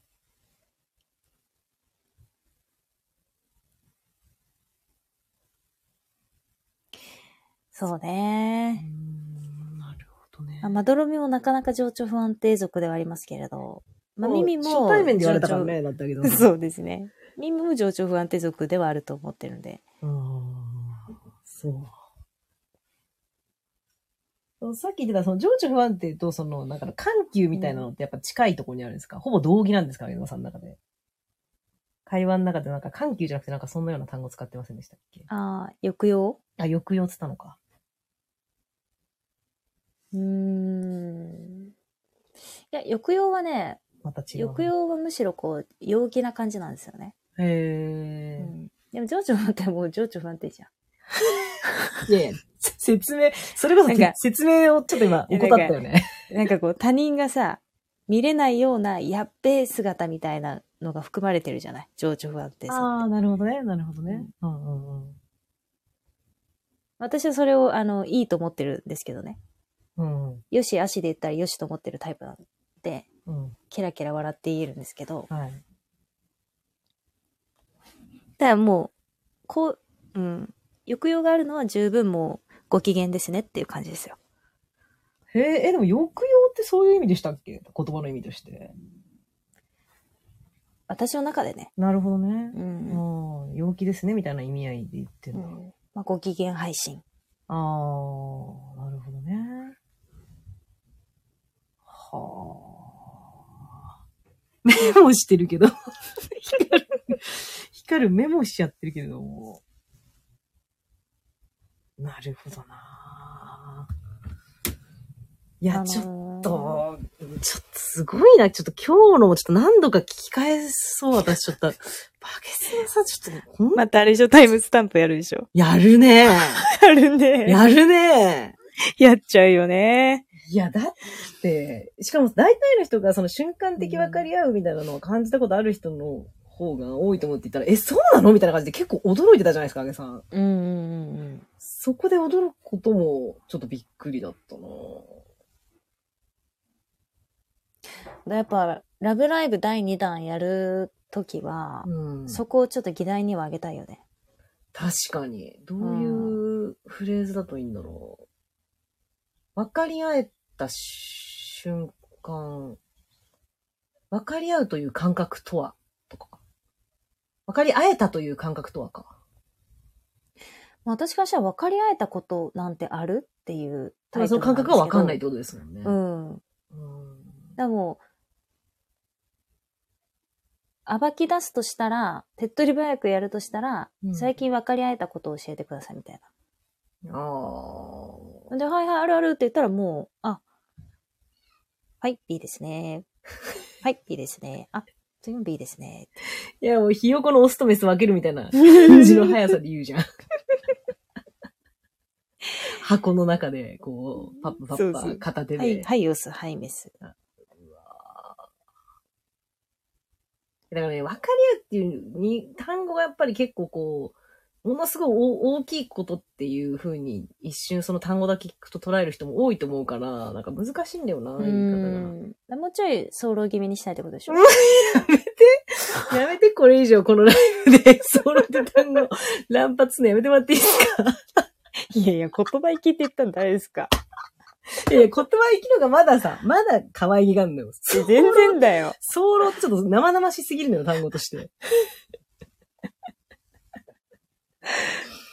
まだ可愛げがあると思ってんだけど、一応言葉生きは。で、まどちゃんとは、こう、やっぱ一切混じり合わないっすよね、相変わらず。いや、そうっすか私け結構言ってますけどね。言葉生きされてますけどね。嘘でしょあげさんによって。混じり合ってる気する？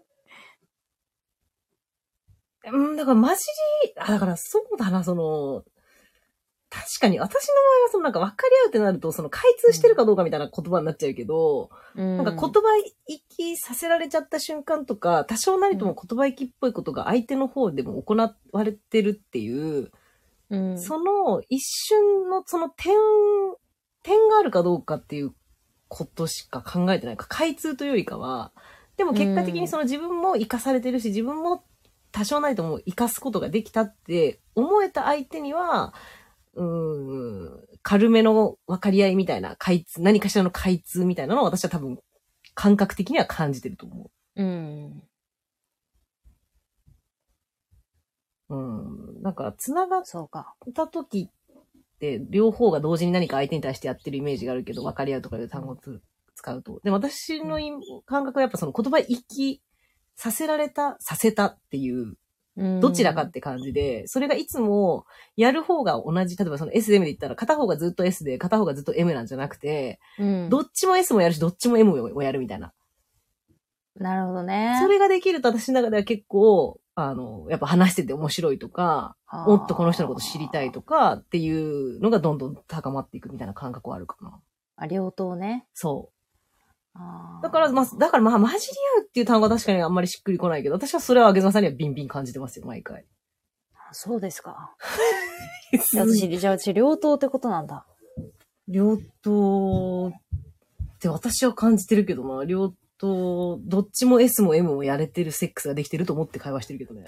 それ、すごく光栄ですね。なんかあの、ふとすごい、プレイ褒められたみたいな。あなた上手だった。あ、あ、そうなんだっていう。ちょっと胸張って今日生きれるな。うん、どっちも、やれ、しかもなんか、本当はこっちが得意なんだけど、まあこっちもやってあげるよ、みたいな感じではなくて、うん。その瞬間本当に S だし、その瞬間本当に M っていう姿を私は見、見、見てるというか見せてもらってるって思ってるから、嬉しいな、なんか、AV 見て勉強してないのに上手だったみたいな感じだな。またすぐ、またすぐそっち系の話、結局そっち系の話出てくんだよな、江戸さんとコラボすると。そういや私から言ってないよ。嬉しいな。ちょ、ち、胸張って生きれるわ。胸張ってきてください。ちょっとアメリカ人とかとも一戦したいなって思ってきた。自信、自信持ったんで。いや、あの、私別に、あの、夜の話一切してないんで、会話の話しかしてないんあ。そうそうそう。はい。え、じゃあ、第2回ラブライブ、分かり合え、分かり合えたことありますか？うーん分かり合え、うーん。つながれ、つながれた、つながった感覚。でも、つながったともちょっと違うんだよな多分ね、ドゥはね、でもね、ピンとすら来ないんで、うんもしかしてそのライブに来てくれないかもしんないね。引っかからないんですよ。いやでも繋がった感覚とか。でも、第1回のラブライブも蓋開けたら全員 B だったから、どっちみち来ないから、ドゥ。そうなんだよ。これさ、スタイフの人さ、B 説ない？ある。大いにある。それあるよね。大いにあります。それあるんだよな、絶対。やっぱね、声って、あると思う。声のつながりとかって、多分面倒な人にとっては面倒だけど、うんそれこそふ深いネチネチした何かを交換し合いたい人にとっては、もうそれこそ一周回って的な話ですけど、一周回って、やっぱ音声配信。で、その中でもスタイフというアプリは、流れ着く場所なんですよね。あるよね。うん。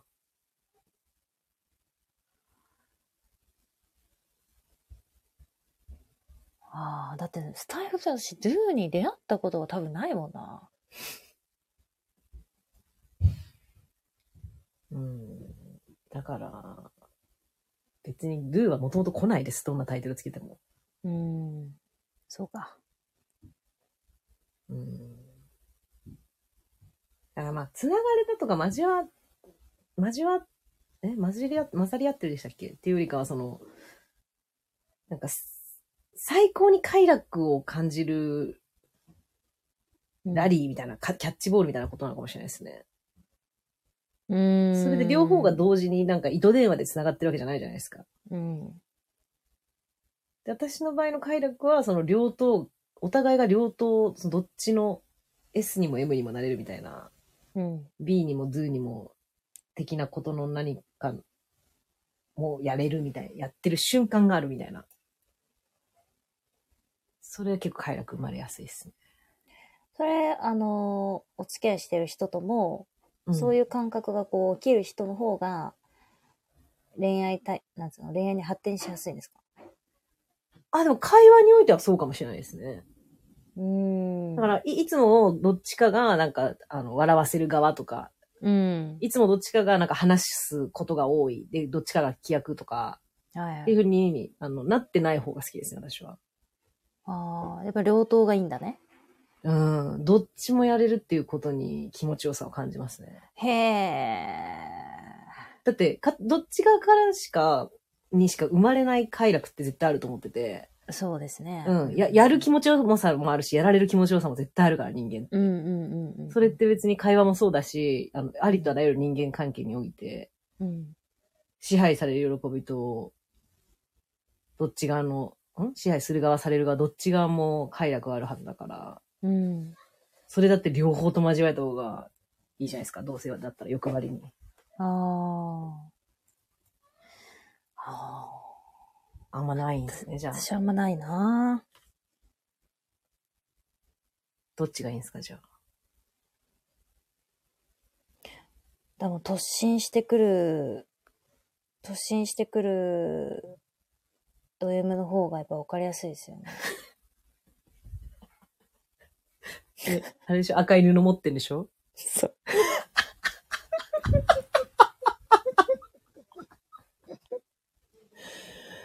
赤い布持ってんだろうなあげざさんは常に。そうなのよ。あげざさんの前に赤い布持って、あげざさんが気がついたら闘牛になってるっていう日ってやってこないのかな人生で。ああ、でも逆にそれが経験できたとしたら、ん。もうなんか、あれかもね。本当に私の使命を達成した瞬間とかかもね。うーん。えでもそれは、まあ人生、今今世で、今世で、うん。それが、まあ、この先、自分が何歳の時だとしても、本当にその、自分が気がついた闘牛になってる側が訪れ、あの、選べますって言われたら、それはやっぱりそっち側もやってみたいとは思うんですか、それとも、いや、それはごめんですっていう感じなんですか？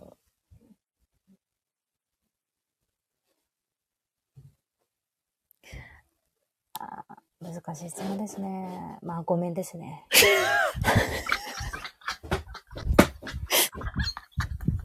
ごめんなのかよ。いや、私はもう、血みどろで鉄格子の体当たりできないなえ、でも、それはその、なんか使命をや、やった時かもしれないみたいなのはどういう意味で言ったんですか、さっき。それぐらいのこう天変地異ですよ。あ、なるほどうね。ん。何かが起こった時に、すっごい交通事故にあって、うん。パートナーと自分が入れ替わっちゃったみたいな。はいはいはい。起こりえ、うんぐらい絶対起こり得ないということが起こり得たみたいな。う。うんんそれがないと。ああ、そしたらもうその血みどろになって頭突きで鉄格子体当たっても、うん。そんなことさすがにやりたくないしできないわっていう自分じゃなくなってるかもしれないですからね。天変地異起こった後だったらね。そうそうそう。やりたいやりたくないとかじゃなくてやってるはずなんで、もうす気がついた時には。もうやってる時は。だって闘牛だから。そうだね。うん。だ闘牛の方々って本当にさ、なんだろう。あんまりかん、なんかさ、考えてないのかなどうなんでしょうね。そのもう。考えてないと思う。あ、考えてないんか。考えてないっていうか、それはそのもう赤い布に向かって突っ込んでる時はもう絶対考えてないですよ。その前後はわかんないですよ。えーでもちょっと考えてんじゃない？その、ぶつかってったら痛そうだなとかい。やいや、考えてたらあんな突進の仕方できないって。そうか。確かにな。うん。確かにな。そうだよな。だからラブライブでもあったけど、そう、火事が起きてさ、うん。赤ちゃんがねーって中にいる時みたいな感覚ですよ。私とハッサマは飛び込むんですよ。そうだった、そう。だからマそれはそういう飛び。込まないって言ってたんです。おさらいをしなくていいよ、ここで。えってなったよ。我々。なんか聞いちゃいけないことを聞いた感じ。あ、そこは飛び込まないですね。あの、赤ちゃんですよ。赤ちゃんだよ。いやいや、飛び込まないって言ってたの。あ、あの。用を足してる人のトイレがいるところのドア開けちゃったみたいな感じでしょ。ざわざわざわざわ。でもそれで言ったら闘牛にななるってことだよね、あげさんもその火事の時はね。そうですね。踏切とかね。うん。うん、電車が通った時。とかね。うん。ええでも私それ、いや、そうなってるとこは見見たいなぁ天変地異人生のどっかで起こってほしいな、あげさんの人生のどっかで。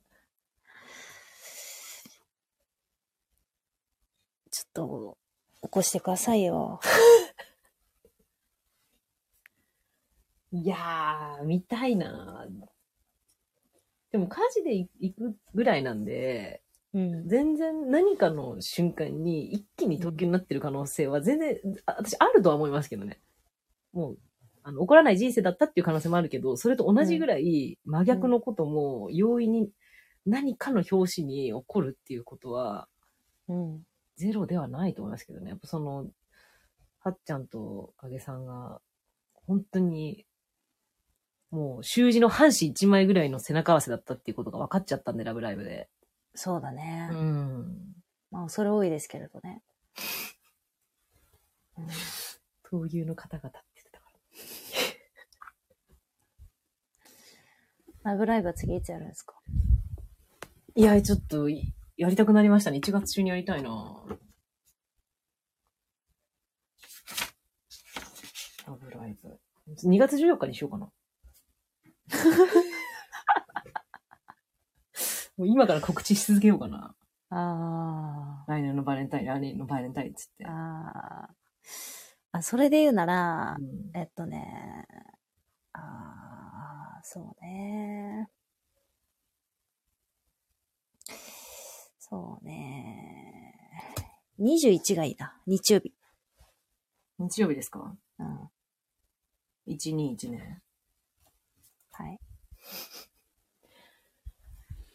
ここ本当はね、私あの、チャクラを、チャクラを開花させる、あの、講座やるんですか？に行く予定だった日なんですけど、はい。この日がずれて、うんこの日空いたんで、はい。ここでやりたいな。闘牛の方々集めて、うん。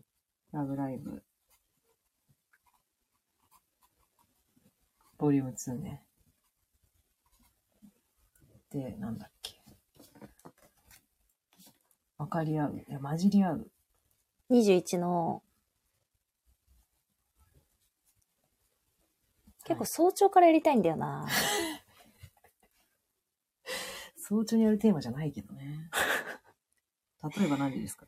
早朝っていうか、なん、なんていうの？この、うん、なんかすごいクリアな時にやりたくて。まあまあ、わかる。確かに確かに。そうそうそう。うん夜やるものではないよね。そうそう、お酒あ飲んでとかそういうことじゃないあの時も夜じゃなかかったからね、一回目も。そう、昼間だったんで、なんつうの、すごい朝方にやりたいんですよね。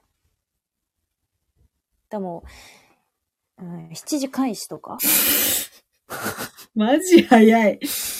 マジ早いじゃん。?7 時10時 とかどいや、もうう ?9、時行っちゃうとね、ちょっとね、汚れてくるんだよな、脳みそが。いや、もう分かったよ。分かった。もう今書いてよ。7時、書いたうん7時開始。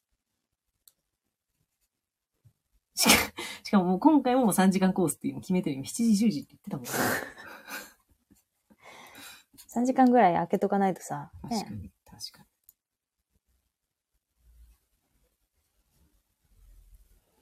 あで、りまた日曜日っていうのがいいよ。そうなの？うん。あんまり日曜日こうライブに行くみたいな人そんないないと思うよな。それでも来るかっていう、あ、そうそうそうそうもう挑戦状に近いよね。うん。このテーマで。いいね。私もこう予定入れといたわ。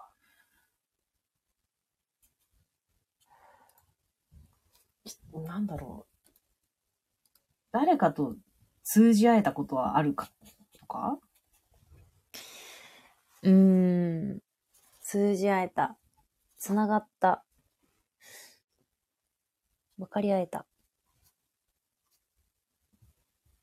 なんどの、どの単語がいいかな？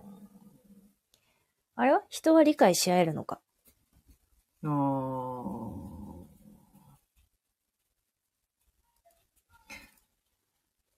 なんかそうすると結構、なんだろうな。究極の二択っぽくなならないですか？なんか私はその感覚をうん知ってるかとか、味わったことあるかみたいなことを議論したいんですよね。そこが今日一番結構驚きだったんで、あげずさんと話して。うん。でもほら、イエス、ノーでさ、ハードル下げとかないと、うん。あイエスです、ノーですって入ってきてもらって、なるほどね。そこからまあ聞いていくスタイこう、ルね。詳しく聞いていくっていう。うん。あんまりこう、なんつうの？一見哲学チックな感じにしちゃうと、うん。ほんと天音さんみたいな人しか来ない。文句が狭まるからね。天音だけが3時間いるっていう。それはそれでいいけどね。いいそれはそれでいいじゃないそれはそれで面白いんだけどね。まあ人は分かり合えるのかでいいんじゃないですか、じゃあ。そうっすね。うんうんうん人、うん、そうだね。会えるのか。分かり合えたことあるかの方がいいのかな。その体験を聞きたいんだよな。その体験とか、その感覚とかを。まあでもその辺だな。分かり合えるのかとか。まあ、あ、これはだ最近いつ喧嘩したでいいんじゃない？またその問い、その問い好きだな、あげずまさ好き好き。これがね、多分一番ね、なんつうのかな。どんな人にもうん。関係するテーマだと思うんですよ。えで、喧嘩したっていうのはうん別に恋愛だけじゃなくて、もちろんもちろん。親子仕事とかいろいろあるじゃないですか。うん。で、喧嘩って、なんつうの、けんこれ喧嘩だって思ってる側と思ってない側が存在すると思ってて。確かに確かに。うん。で、そういうのも面白いじゃん。ああ、え、そう、あの、わかり、最、例えば最近分かり合えなかったことあるかじゃダメなの？なんか喧嘩っていう単語ってなんかちょっと、馴染み、3年前の私みたいな人だと多分馴染みがなさすぎて、へそんなね、みんながみんな常に崖みたいに生きてるわけじゃないんで、そうか。なんか分かり合えないぐらいの方が、なんか向こうはどう思ってるか分かんないけど、私はなんかこう、もうちょっと分かり合えると思ったのに分かり合えなかったとか、なんかそれこそ家族のちょっとした小競り合いとかも含めて、うん。なんか、最近そういうことあったっていうふうに思いやすいと思う。喧嘩ってなると、それこそ喧嘩とは思わずに、なんかちょっと議論したとかディスカッションとかだったら全然あるけど、うんみたいな人もいる気がする。そんなに喧嘩ってな、あります？日常に。あるある。そうあるよ。当たり前だろみたいな声で言われたけど。あるあるある。あるある。え、でも喧嘩しない人っていないでしょ？いるの？いや、私喧嘩しない、できない人でしたから。ビーカルと付き合うまで。あの、まあ、母親とはめちゃめちゃ思春期に喧嘩してたけど。うん。うんえ、でもその心の中では喧嘩してるって思わないの？どこいつみたいな。思わない。てかもう、心の中でも喧嘩をしてないからね。もう喧嘩、喧嘩恐怖症だったから多分私、母親と喧嘩しすぎて。なん、なんで喧嘩がそんなにあれなんですか？嫌なんですか？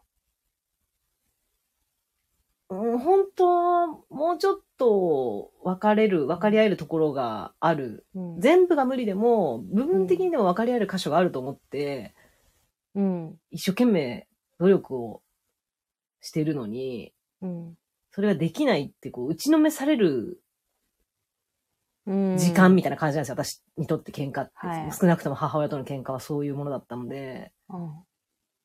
だから多分喧嘩恐怖症になったし、その心の中で暴相手に対して暴言吐くとかいうことすらや、あの、もう封じ込める人間になっちゃってたんですよ、うん私。多分。あの、ビーカルと付き合うまでは。分かり合えない悲しさってことですか、うーん。その喧嘩が嫌な理由として。そう、なんかあの、傷つくし、傷つける、みたいなことをもうやりたくないみたいな。人とそれをやりたくないみたいな感じだった。だったうんうんうん。なんかこう、ラブラブじゃない、あの、愛情、むき出しの愛情の、それこそ相撲みたいな風にも言えるじゃないですか、喧嘩って。うん。でも、私の中で多分そういう風には思えなかった。そういうものではないと思い込んでたんで。バイオレンス的ってこと？うん、そう。あの、ただただ傷つくか、傷、傷自分が傷つく、傷つけられると同時に自分も相手のことを傷つける行い、みたいな、だと思ってたんで。ああ、でも相手のこと傷つけるから嫌だなって思う感覚は、うん。だいぶおませ、おませさんですよね。そう、おませさんなんですか？うん。普通相手から傷つけられて、うわ、嫌だって思うだけじゃん。うん。例えばいじめられて最悪だって思うとか。あでもなんかその喧嘩って絶対、あの、ど、どっちが、どっちかがふっかけてたとしても、なんかその時間が楽しくてたまらないってことって起こり得ないじゃないですか。どっちも、うん。すごい楽しい時間でないことには変わりないかなって思うんで、だからそういうの思うのかな。でもそれもなんか B カルと付き合って意外とそうでもないって思ったけど、喧嘩も含めて共にあるだからやっぱ。いいよね。共にあれることが嬉しいから、喧嘩も一つのなんかもうアトラクションの一つだから、確かになるほどなっていうのはもう本当に目から鱗だったから、うーん。それはもう本当に新しい扉を開いたよね。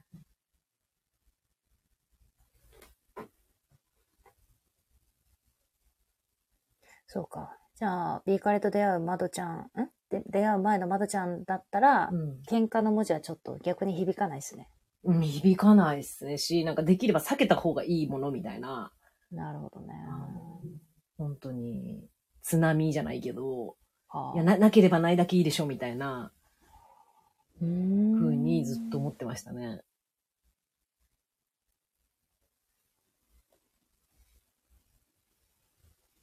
なるほどね。うん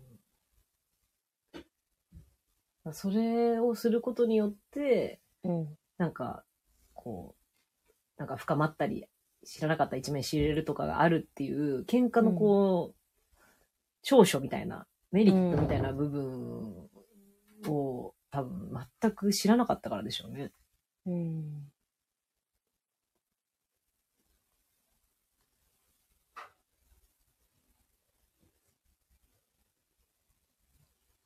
なんか、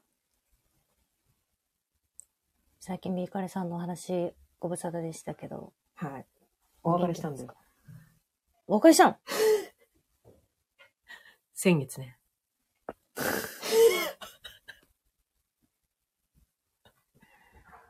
マジっすか？ヒカルも驚いてる。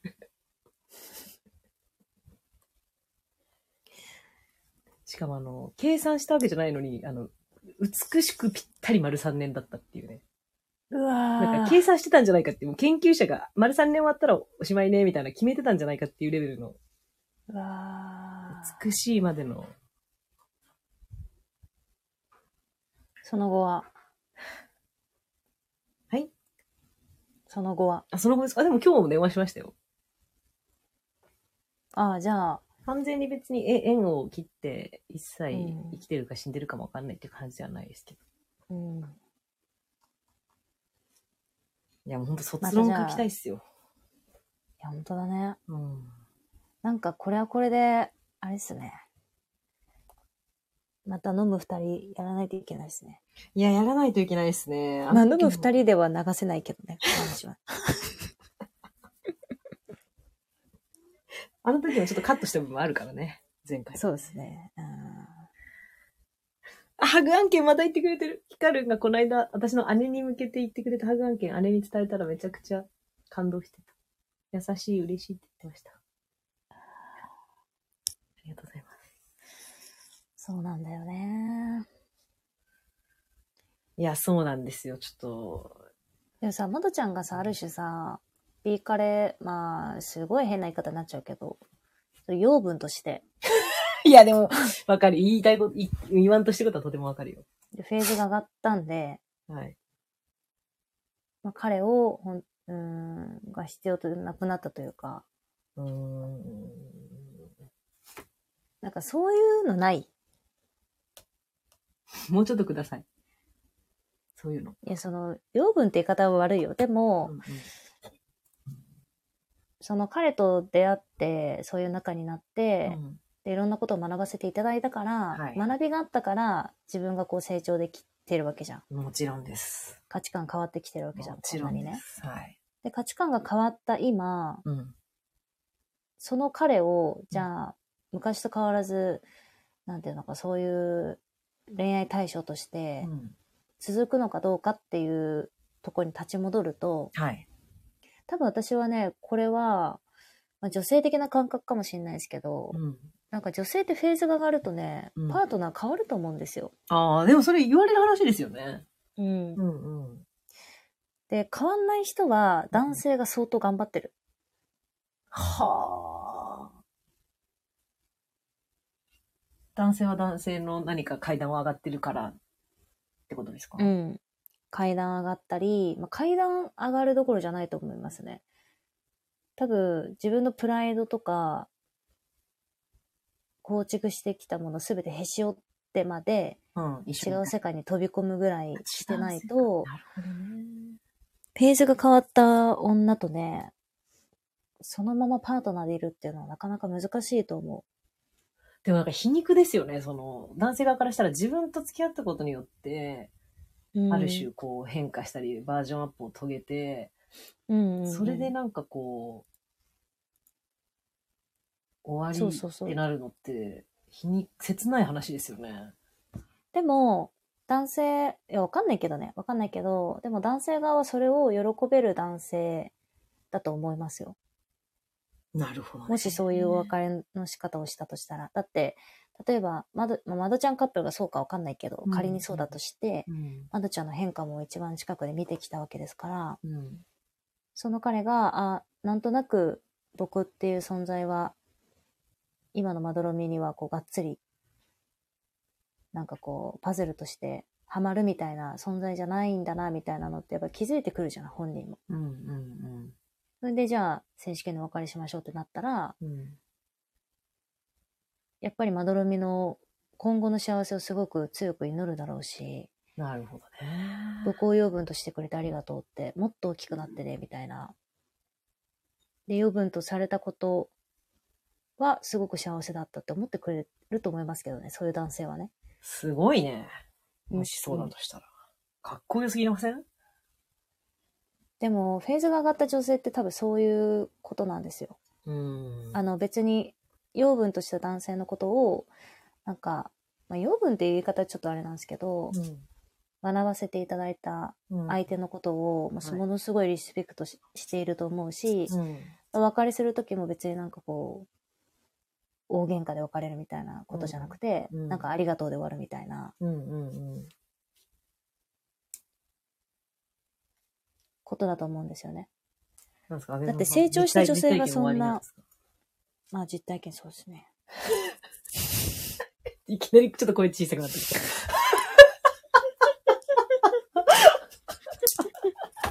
まあそうですね。早々と話を切り上げて。軽快に、軽快に語ってたのに。養分と、そうですね。シューって、もうシューってそこの、そこの話題だけはもう、その話題の展開がなされないような感じで、シューって終わったけど、今。で、ヒカルン、ほら、その変化を好ましいようだって。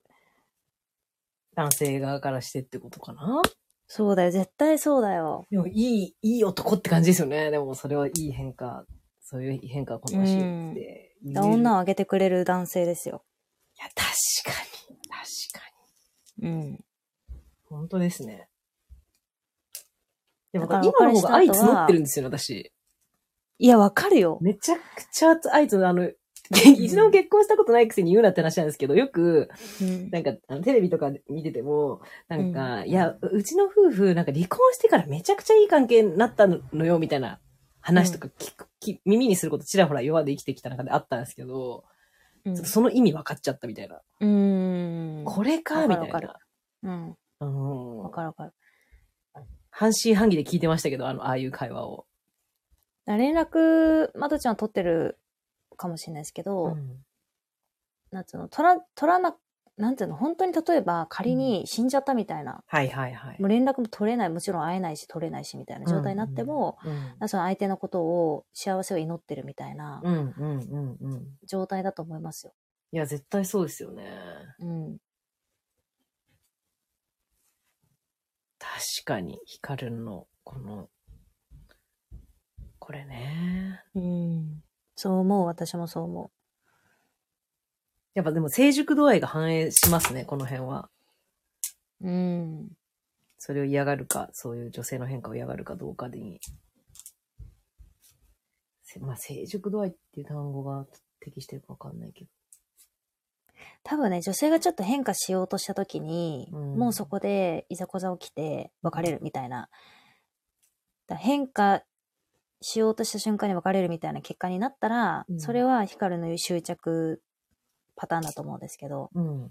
でもちゃんと変化して、そこまで見届けて、うん。もう君大丈夫だねって言って、その、送り出せるうん。方っていうのは、これ私は愛だと思う。なるほどね。ま愛っていうか、なんつうの、ある種諦めるという覚悟を決めたって感じ。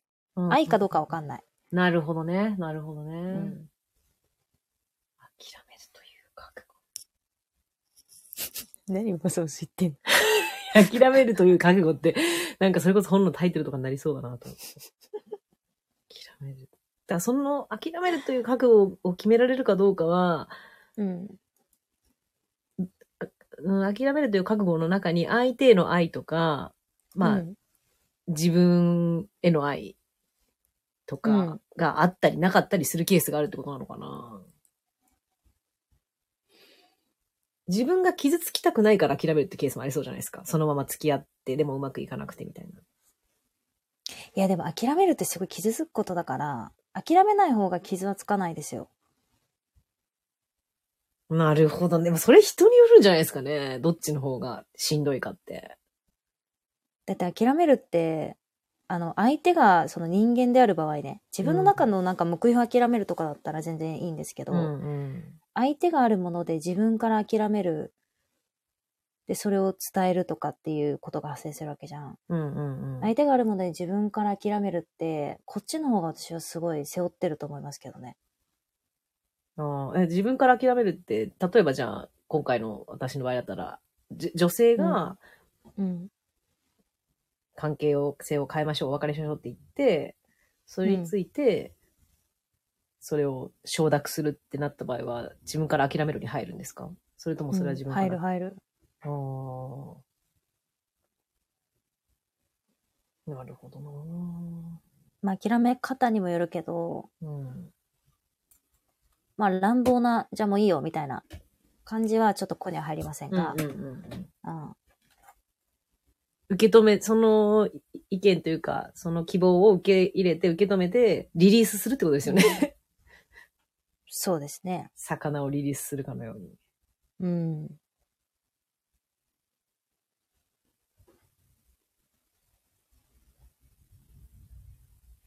いや、わかる、光る。変化のスピードが違うだけで、出会った時はお互いのエネルギーは同じだったはずだしねって。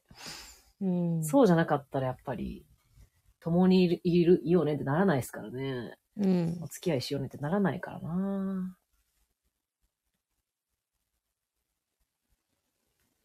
それは間違いないですね。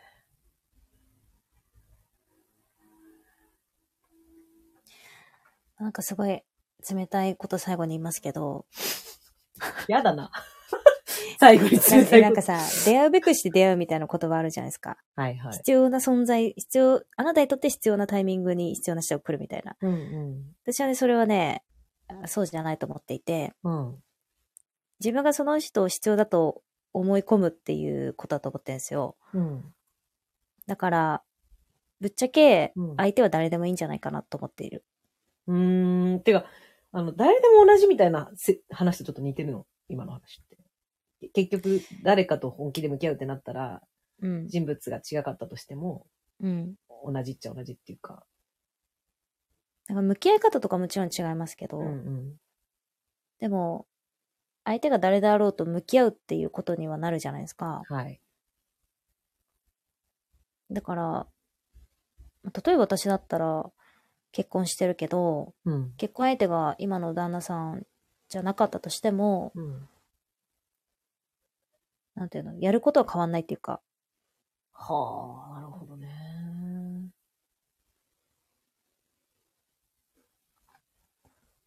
いや、ちょっとその今の話はちょっとラブライブでちょっとじっくりやりたいな。そうですね。うん。そそれ、確かに全然違うな私結構真逆だな、考え方。でもその人とじゃなかったらできない体験とかありますよね。感じなかった感情とかは。いや、そうでもないと思うよ。そうなんだ。あげず、あげずさんの感覚ではそう、そうでもないって感じなんだ。そうでもないと思いますよ。マジっすか？なんか自分がやっぱ感じたいようにうん相手を動かしてると思うんですよね。で相手がそれをやってくれたんじゃなくて、うん。多分自分がそうしてほしいからそういう風になるように仕掛けてるんですよ。うん。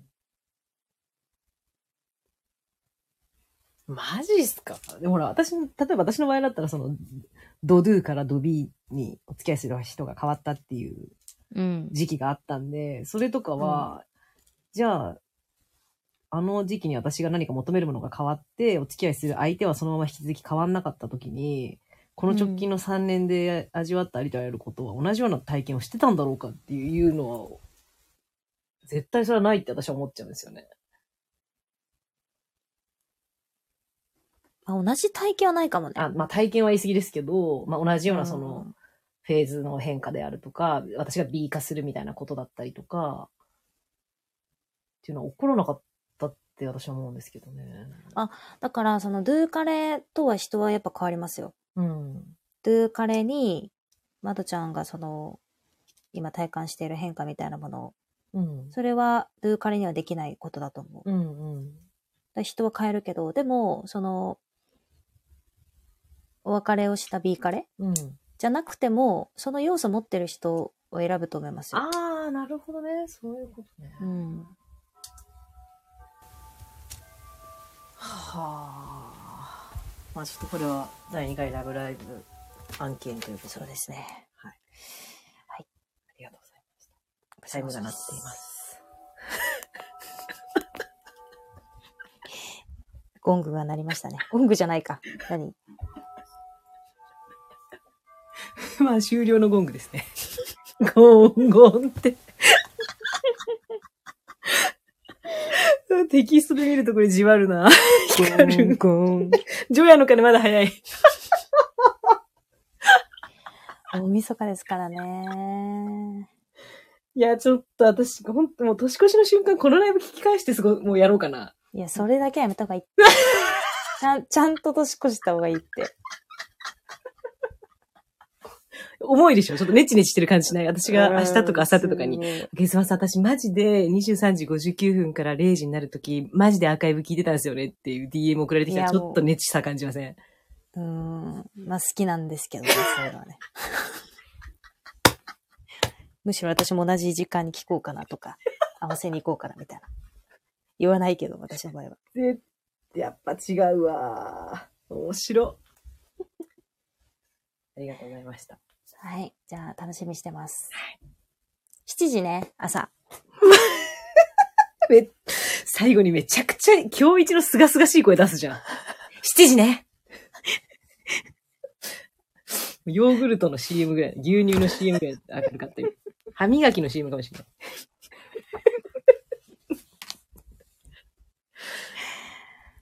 えっと、1月21日の朝7時からが、えーはい第2回ラブライブの、えーお時間、開催日時となります。あと、先ほどの、えー、あげずまが心つかまれた、うん TikTok の URL は、このライブの概要欄にいや、ほんと、ほんとみんなこれ見た方がいいって。それ見て年越ししろって。うん、嘘、そっちの方がいいよ。人生変わるから。私はそうしようかな、じゃありがとうございました。あ。はい。皆さんありがとうございました。はい。お疲れ様でした。はい。では、良いお年を。さよなら。